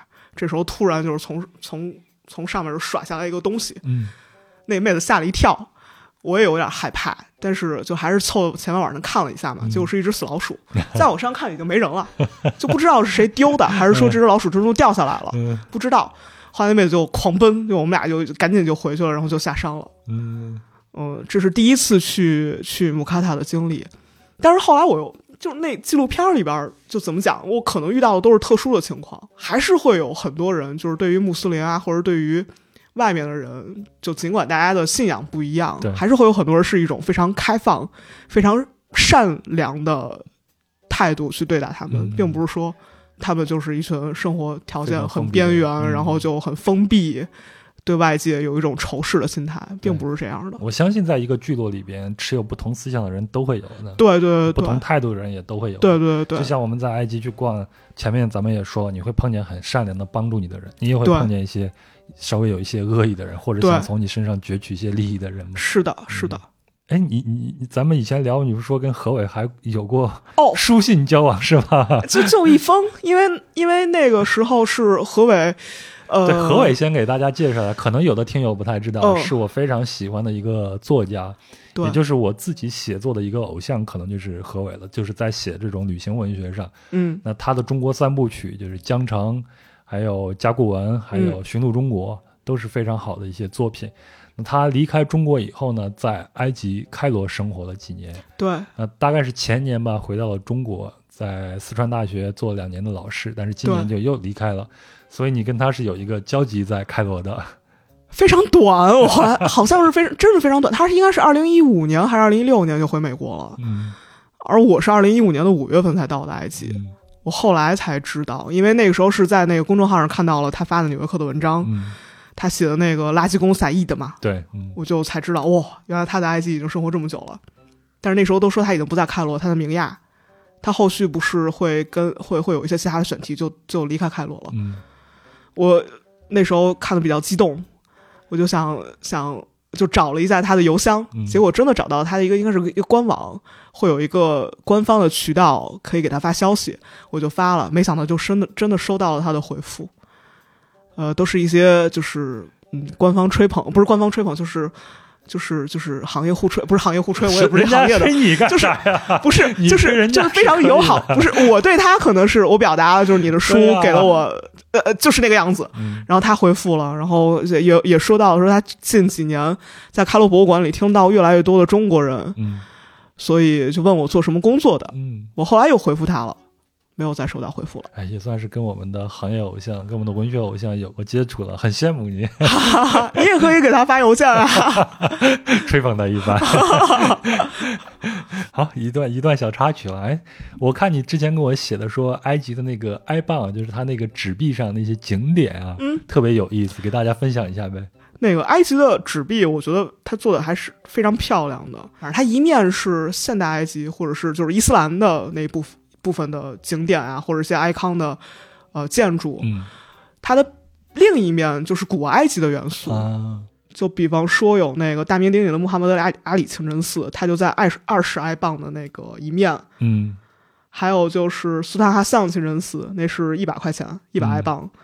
还有那个里法意清真寺，里法意清真寺其实就是在苏坦哈桑清真寺的对面。嗯呃，还有就是 Katebe 清真寺，一挨棒的那个。嗯 K 特贝清真寺，它已经不是这种大名鼎鼎的景区了，它非常的落魄。它也是在萨拉丁堡的脚下，嗯它就是一个破铁门，也不收钱，嗯但是好像现在也不准进了吧？嗯，所以大家去埃及的话，你不要老拿着信用卡或者网络消费，可以去换一些他们的纸币，然后根据这些纸币上的这些景点对，然后去打卡，对吗？对对，然后再做那种行为艺术，你看它有一、五十、二十、五十、一百、二百、五十这样的面值，对，都有，而且还有这个 quarter 是吧？是的。二十五的，但是你现在应该很少，我有啊，很少看到有那个 piaster 的纸币了，嗯都是硬币。比方还有还有很有名的啊五埃镑的那伊本图伦清真寺，伊布图隆，伊布图隆清真寺，它旁边还有一个 Gary Anderson 的博物馆，那是一个私人博物馆，嗯非常推荐大家去看。而且那儿还拍过零零七，啊，是吗？对，它有一个我要一定要去打个卡它的。二楼有一个暗门，那个暗门就特别适合那个特工在那里架那个 架狙击手。哎，那你在开罗这几年，包括你回来以后，你也一直在关注他们，你会觉得他们的社会状况现在怎么样？他们的经济是在提升吗？我在开罗是二零一五年到二零一八年嘛，嗯这三年，嗯这三年的话，我感觉它的经济就是一直在走下坡路。嗯，往下走的。对，就比方说，就从汇率上也能看到，你看我一三年去的时候，基本上跟人民币是一比一嘛。对，但是等我一五年的时候就已经是一比八毛了，啊然后等到一八年我走的时候就已经是一比三毛多了。啊，现在的话可能是一比两毛五，而且中间有一段时间我在超市是买不到糖的。埃及那么多的甘蔗，然后生产不了糖了。对，那段时间买不到糖，加上那段时间恐怖主义袭击也是特别的频繁，嗯埃航嘛，埃航事故啊，还有就是您说的在西南半岛一直都不太安定的对对对因素，嗯市里就是开罗市里的一些教堂的爆炸案，甚至说后期在亚历山大的清真寺都有爆炸案，嗯因为不同派别的穆斯林之间的冲突。对，另外还有就是塞西的路易门，然后还有就是我还查了他们的就是那个青年的失业率和女性的失业率嘛，我特意查了就是最新的数据是二零二一年第二季度的数据，现在青年的失业率就是十五到二十九岁的青年失业率是百分之六十八点四，哇等于说基本上大家都没工作，对，就是常年常年都是这么高。所以你就可以想象，我一三年去的时候，因为他们的旅游业是他们的支柱产业，但是因为他们国内的这种情况，导致他们旅游业不能正常的开展。我们也其实也就可以理解为什么那些小贩会那么如此的看到一个游客都想从你身上，呃，攫取一点什么，这也是正常的，大家都要吃饭。对，而且，嗯，说真的，因为他的青年失业率这么高，我觉得这可能也也也，他前两次革命可能也有这方面的原因，嗯就是青年没有正事儿干，那他很容易就会被别人利用。嗯就正好昨天看一些开罗的消息，就发现埃及现在政府推出了一个活动，嗯就是给这些待业青年可以免费发自行车，你申请我就免费给你。他打出去的宣传的点是，自行车一个是很环保，嗯不堵车，啊，对，来去自由。然后还有一个就是可以锻炼身体，还有一个就是你还可以拿你的自行车去做点小生意，当然不是卖掉你的自行车啊，因为它有一个条件，就是你两年内不能卖掉这辆自行车。啊他说小生意就是你可以去送送东西啊，啊，可以去去。当一个自行车的 Uber 也挺好的。哎你 一说这个，开罗之前还真的搞过摩托车的 Uber，嗯青年就业的这个问题啊，就是说明，嗯，不管这个措施怎么样，开罗政府是在努力提升青年就业率的。嗯，但是听起来这个主意倒不咋地。呃，我我观望状态，但是有点搞笑。嗯，不过他们也尽力了。对对对，他们在努力的。就但我总觉得，就是无论社会状况如何变动，嗯开罗还是会以自己惯有的姿态运转下去。当然，他们几千年都是这样下来的。对对。然后他这种运转状态，他不是靠体系，嗯也不是靠制度法规啊嗯，当然也不是靠哪个党派。您看，革命两次，对，这个结果，他就好像是在靠自己的惯性维持，或者说他有自己呼吸吐纳的节奏哎呦，这个有点易经了啊。啊。是呃呃，对不起，嘟嘟。当趟有一家百年老书店，我不知道您去过没有，嗯就是他那家书店里面收集了很多殖民地时期开罗的老照片儿，你会发现，就是这大几十年吧，殖民地时期都已经有五六十年、六十多年了。上世纪的事儿。对对，就算是殖民地晚期，也是一九五几年，一九五二年卡罗才独独立，埃及才独立的嘛。嗯这个城市就好像是没有什么变化。嗯虽然说我很喜欢这一点啊，但是不得不说，就是这一点对于一个国家、一个城市的发展来说，太残酷了，也让人觉得很绝望，就好像是一个硕大无比的肿瘤，嗯，你割不得也消不掉，拿它没办法。我也有一种比喻，当然我这种比喻是从一个旅行者这个角度来说，我就觉得像开罗这样的城市，它就像一个琥珀一样，嗯，它里边保留的是可能就是很早很早很早以前的那种形态，大家在里边依然按照这样的一种方式在运转。那你作为一个游客，你看上去当然会觉得是很新奇的嘛。但是在里边生活那些人，他们到底是什么样的一种心态，那就因人而异了。对我之前也教过一些就是本地读大学的大学生朋友嘛，会跟他们聊天。有一个网友说了一句话，我跟他讲我多么的喜欢开罗，我多么的喜欢埃及，我觉得你们国家特别神奇。他说：“你觉得这里好，是因为你知道你自己总有一天要离开。”对。是因为我们有选择，我们可以去别的地方。对，我就觉得他说的是有道理的，我就很少再去跟他聊这方面的话题了。嗯，所以有的时候判断我们是不是真的喜欢一个地方，你就想想我愿不愿意在这儿长期生活下来。对，比如有的人到了一个乡村啊，你会歌颂这边的田园风光，但是你要想一想，你能不能在这儿长期的生活下去？你能不能忍受？乡村生活，说说闲话呀，然后能不能忍受他们的这种基础设施的不太方便的这些东西？嗯，然后你才能判断你是不是到底是不是真的去喜欢他。对，好，咱聊了这些，接下来咱聊一趴备受广大听友喜欢的，就是关于美食。没有，没有，没有，这么绝对？还好啊，还是有的，还是有。我在卢克索吃人家那个海鲜汤，挺好喝的呀。对，还是有的，对对对，是的。讲讲讲讲埃及开罗的这种街头的这种食物，就是中东地区吧，我愿意称之为中东黑暗料理区啊。嗯，但是也有很多很好吃的东西，比如我很喜欢吃 kebab，嗯，就是各种各样的烤肉，嗯，它那个烤肉加上大蒜美乃滋的酱，再卷在那个大饼里面，是真的是非常好吃。然后还有就是 kofta，kofta 就你我不知道您还记得没，就是黑黢黢的那个肉丸子，嗯。有点像粑粑的那个那个东西，它会加各种各样的香料。难道不是那个鹰嘴豆的那个丸子吗？那个丸子是 falafel。哦，对啊，falafel 吗？falafel 那个是好吃的。嗯，那个东西他们也是会加一些黄瓜、西红柿、香菜什么之类的，加在那个大饼里面，洋葱加在那个大饼里面，那个是好吃的。还有就是炸虾，炸虾我特别喜欢吃的一家就是在海利利主街，母伊斯大街的主街有一家特别火的炸虾，你基本上看到有人排队就是他们家。嗯。那是尼罗河里边的虾，还是红海里边的海虾呀？我不知道，只是好吃是吧？对，只是好吃。嗯，还有就是寿安嘛，就您肯定也吃过嘛，就在老城的时候，到处都是那种手妈妈的店店。嗯，那个是啥呀？其实就是卷的那个三明治，卷的那个三明治，而有很像那个土耳其烤肉似的，一片片的剥下来的那种东西。然后还有就是 furry 嘛。是那个鹰嘴豆泥，还有蚕豆泥，这种还有茄子酱，都是用来蘸大饼吃的，那些都特别好吃。然后还有就是它那个很著名的 k u s h r y 嘛，嗯，您肯定也吃过吧 k u s h r y 几块钱一大盘儿，然后里面也有那种您说的那个短面条。我说的应该是这个，就是这个，对，就是 r y 那就是 r y 啊 r y 里边除了那个短面条，还有别的东西，什么豆子呀，对对对，也还有米饭，对，长米饭，然后放点西红柿啊什么的这种。对对对对，还有那个炸的那个大蒜片儿，对。呃，主要是那个蒜片那个味道，我是能接受的。哦哦，对。但但是整体上那个感觉，我是觉得啊，算了，我还是吃别的吧。其实后来是会习惯的。我到吃到后来的话，我就毫无障碍就能吃掉一大碗苦水。你主要是喜欢吃那个蒜，是不是？它有蒜片儿，它还有那个蒜，它有蒜水儿，还有辣椒酱。你都是可以配着一起吃的，它真的很饱腹，也很便宜。你这个是高配版啊，我吃那个应该是低配版，没有这么多的。我去网红店吃的，怪不得 我就是街头随便找一家店，街头街头几块钱那种。嗯，去街头我一般都是吃的比较丰盛的，来一个烤鸡套餐什么之类的。烤鸡套餐太常见了。对，哎，我在那边吃的最最经常在中午吃的就是他们的肉夹馍，是不是就是手挖嘛？我不知道那个是什么，他就是拿那个就普通那种披萨饼嘛。那就非常便宜那种。我那个楼下不就是一个建材市场吗？嗯。然后大家中午很多商贩都会去那儿吃。嗯。他就是推了一个车子，车子上架一块平板，那个平板上就会给你炒一些啥鸡肉，嗯鸡胸啊、鸡胗啊这些肉，然后和那对，还和那个什么洋葱啊，还有青椒啊一起炒，很香。炒完了就往那个披萨饼里边一夹。嗯。我当时大概就是两块钱，两个埃镑一份儿。嗯。也就是两块钱人民币嘛，当时。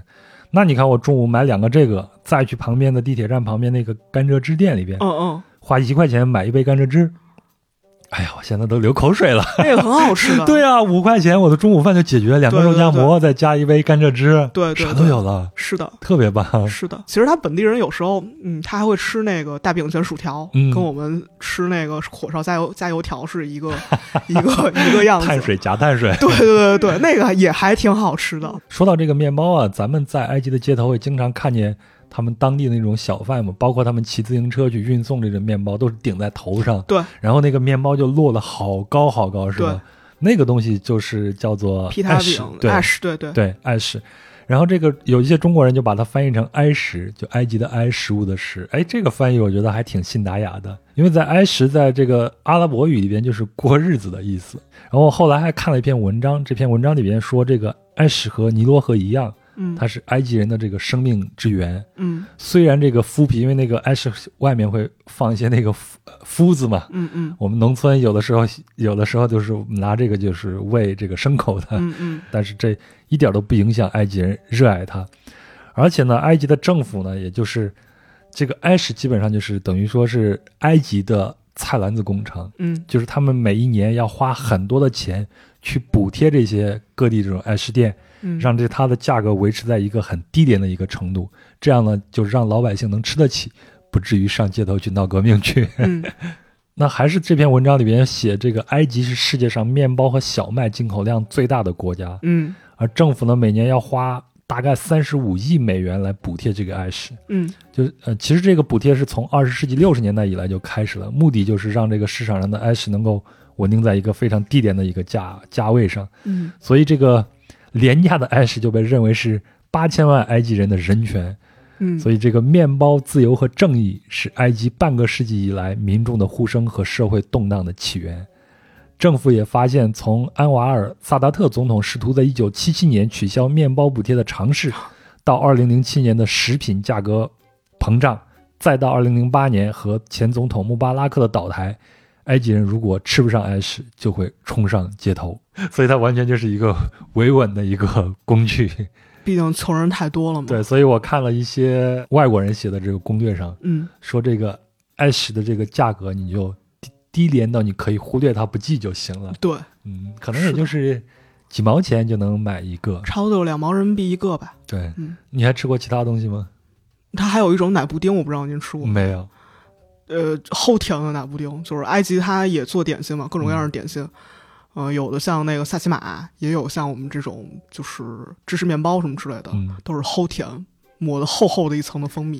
因为阿拉伯人也是跟，觉得跟欧洲人也很像，喜欢吃糖，嗯，觉得吃糖是一种富庶的表现。它其实还有很多本地的那种快餐，就是披萨呀、汉堡啊。呃，卷饼啊，那些都是本地的快餐。我之前还以为，怎么还有这么多西餐、西式快餐？结果朋友告诉我，这就是埃及菜。嗯，但是我觉得他们那个果汁真的是非常的好。我觉得在街头巷尾到处都是那种果汁店，特别是甘蔗汁，对吗？花花绿绿的果汁店，它特别，我觉得它这种营销方式特别好，它就直接把那个水果挂在了对门边儿，当门帘儿似的，真材实料，看得见。对对对对。比方说，他那个甘蔗汁，您说那甘蔗汁，您那时候喝是一块钱，对吧？对，合着一块人民币。对，我后来喝也是一块钱，但是我已经喝三毛人民币了。它就是一个那个机器，然后把甘蔗塞进去，那边那个汁水就流出来，然后直接给你接一杯。是的，是的。但是，嗯，您喝那一块钱，我不知道它是跟单独包装了呢，还是就是那个杯子？杯子接的，就是杯子接了，喝完之后就留下。对，你想打包拿走，就拿个塑料袋给你。装一下，对对，我后来还是喝塑料袋比较多，因为我不太相信他们洗杯子的那个干净程度。我前头是经过印度的洗礼的，我那趟旅行，所以我已经完全不在乎了。哦 他们除了这个甘蔗汁，还有就是应季的水果也特别便宜，什么橙汁儿啊、芒果汁，还有牛油果汁、西瓜汁，嗯，甚至胡萝卜汁都特别多，特别好。好。那咱基本上也就差不多了吧。其实还有一件事儿，我可能没有写在这里。你说，就是单独就是这么跟您聊啊，就是开罗不是还有那个国际先锋戏剧节吗？嗯，他因为革命停办了几年，二零一五年正好是他第一年又起来了。嗯，我就发现那一场戏剧节居然有孟京辉，孟京辉被邀请了参加这个开罗国际先锋戏剧节，而且还带了一个黄香丽的演出。嗯，然后还有一个美国剧团的演出，他当时演的是一个叫《Privatopia》的戏，嗯呃，大概的主题就是讲一个寓言故事，是说他们那个公共社区、贵族社区里面进来了一只贵族社区里面进来了一只老鼠，嗯生了很多小老鼠，就扰乱了贵族社区的生活嘛。然后这些贵族就讨论怎么驱逐这些老鼠。戏有点无聊哈，但我只是记住了这么一个情节。嗯到最后呢，那个戏的最后，他会在一个小电视上开始放一个画面。当时那个海边儿，就是那个难民嘛，海边不是有一个小男孩被冲上了海滩，嗯那个难民的画面，他就开始放那个画面，就彰显了他这个话剧说要所要表达的主题嘛，难民主题。再后来，这个戏就全场黑场了，一个女孩上来，就好像海浪一样的在那个地面上翻滚啊、呻吟啊，大家都不知道发生了什么。大概有那么几分钟，黑场黑场黑了几分钟，大家都不敢走。有些人站起来就看这个戏到底是怎么回事儿。这个时候，他前排有一个评委，那个评委我不知道他是哪个国家人，但我知道她是一个阿拉伯妇女。她就突然转过身，对后面的观众大声吼：“她说，你们都不让他停下来吗？你们都不会都没有任何的反应吗？这讲的是我们自己的问题，你们怎么你们就一句话不说吗？然后你们不让他停的话，他是不会停下来的。”后面观众就开始鼓掌，稀稀拉拉的管声就响起来了。我当时觉得有点奇怪，就这个戏也不是很优秀，为什么会让他产生这么大的情绪波动？后来这个戏的那台上那女孩就被几个壮汉给抬下去了，就算是正式结束了，大家就出了这个场馆，出了这个剧场。那个妇女还是特别的激动，我不知道她是哪个国家的评委啊，还是怎么样，但是一看就是一个高知分子。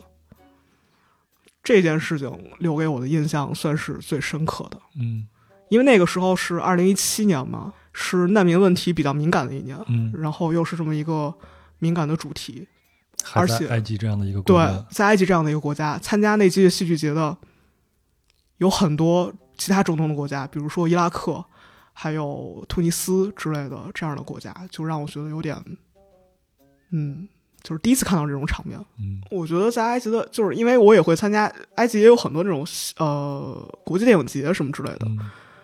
比如说在国内的欧洲影展啊，埃及也会有。嗯，有一次我就看了一个关于埃及革命之后嗯。的一个纪录片，它讲的是一个卢克索家庭，一个卢克索的农民家庭在革命之后有什么样的变化，或者他们对革命的看法。嗯其实您您肯定也知道这个结局就是没有变化嗯，然后呃也很讽刺。出来之后，那场放映出来之后呢，就有一个黑人小哥，黑人小哥他就问我是哪里人，我说跟他我是中国人，他又说你看完之后有什么感觉？我说好像有点讽刺哎，就在开罗解放广场如火如荼的革命，结果对于远在南部卢克索农村的一个家庭，好像没有任何的嗯改变。他他又点了点头，这时候又跟上来一个女孩儿，那个女孩儿好像比较谨慎，她就跟我讲：“你不要大声说这些东西。”她跟我讲，就就是不要说这些东西，然后还非常警惕的往两边看，因为可能地铁站会有警卫。嗯，他们看到外国人的话，其实是比较警惕的。嗯我没觉得怎么样啊，但他们就会觉得这种事情是讳莫如深的，是不能公开讨论的。这种比较诡异的气氛，我有一次跟嘟嘟跨年在解放广场的时候也遇到过。那一年，解放广场十二月三十一号吧，我们就等着零点倒数，然后嘟嘟突然，我就一直在拍照片拍人群，嘟嘟突然拉着我就往地铁站走，他就说：“你不要再拍了。”我说：“怎么了？”他说：“有警察在盯着你。”我就往两边看，我我根本就没有看到警察，那么多人呢，但是他们就会很敏感，他就拉着我一直往地铁站走，然后甩掉了那个警察，我们才坐地铁回了家。我作为一个外国人，我肯定到处拿着照相机什么之类的，我就傻拍，嗯我傻笑。如果你真的有一个本地朋友带着你的话，你会发现可能有很多双眼睛都盯在你的身上。你回来了也几年了，三年了，三年多了，你现在还会时不时的怀念一下开罗吗？会。你最想念的是他的哪一部分呢？怎么看你眼圈都红了？嗯，哎呀，幸好我今天放了这么多纸在这儿。怎么样？要不我们就停了吧。嗯，哎呀，真好，嗯，真好，真好。然后还有那个特别奇葩的那些事儿，什么我在亚历山大赶火车也是，最后一班回开罗的火车我没赶上。然后我就看着那车在我前面开，您知道开，我不知道您在开罗坐过火车没有？我好像在埃及没有坐过，没坐过火车是吗？然后他那个火车是呃，就是你可以随便上下车的，不会像国内这样拦着你。我就是追着那个火车跑，甚至拍那个火车的车窗，结果那火车又真的停了。为你一个人停的？对，为我一个人停了。你也不能说他们随意吧，因为因为我确实受到了好处，但我真的震惊了，我没有想到那个火车真的会停。然后您刚刚说那个在那个卡罗地铁站有遇到过一个老太太，那个老太太也是，当时那个地铁不知道什么原因啊，等了有十几二十分钟了都没有来，我就很我就有点着急。您应该也坐过卡罗地铁吧？嗯，卡罗地铁它也是没有任何护栏的，对，你是可以踩，你甚至都可以，你是可以踩在那个边缘的，嗯，往前探。我就这样往前探，然后旁边有个老太太一下抓住了我的手，怕你掉下去是吧？对对对，我当时很震惊，我说谁在抓我？我就一转头，结果一看看到那个老太太，那个老太太也没有跟我说话，她就把我往后面拽了拽，我就知道哦，她是怕我掉下去。像埃及这样的地方，是值得我们一而再、再而三的多去看、多去探索的，对，能给你带来的感受是更不一样了。大家都说喝了尼罗河的水都是会会回不去的，所以我就。等着尼罗河的召唤，什么时候我再回去一趟？好，今天非常感谢秋富跟我们聊了这么多，嗯，最后还冻得真的啊掉眼泪了。这一段真的会剪进去吗？不用吧，要不然我重新再说一遍得了。不用不用不用，特别好。关机。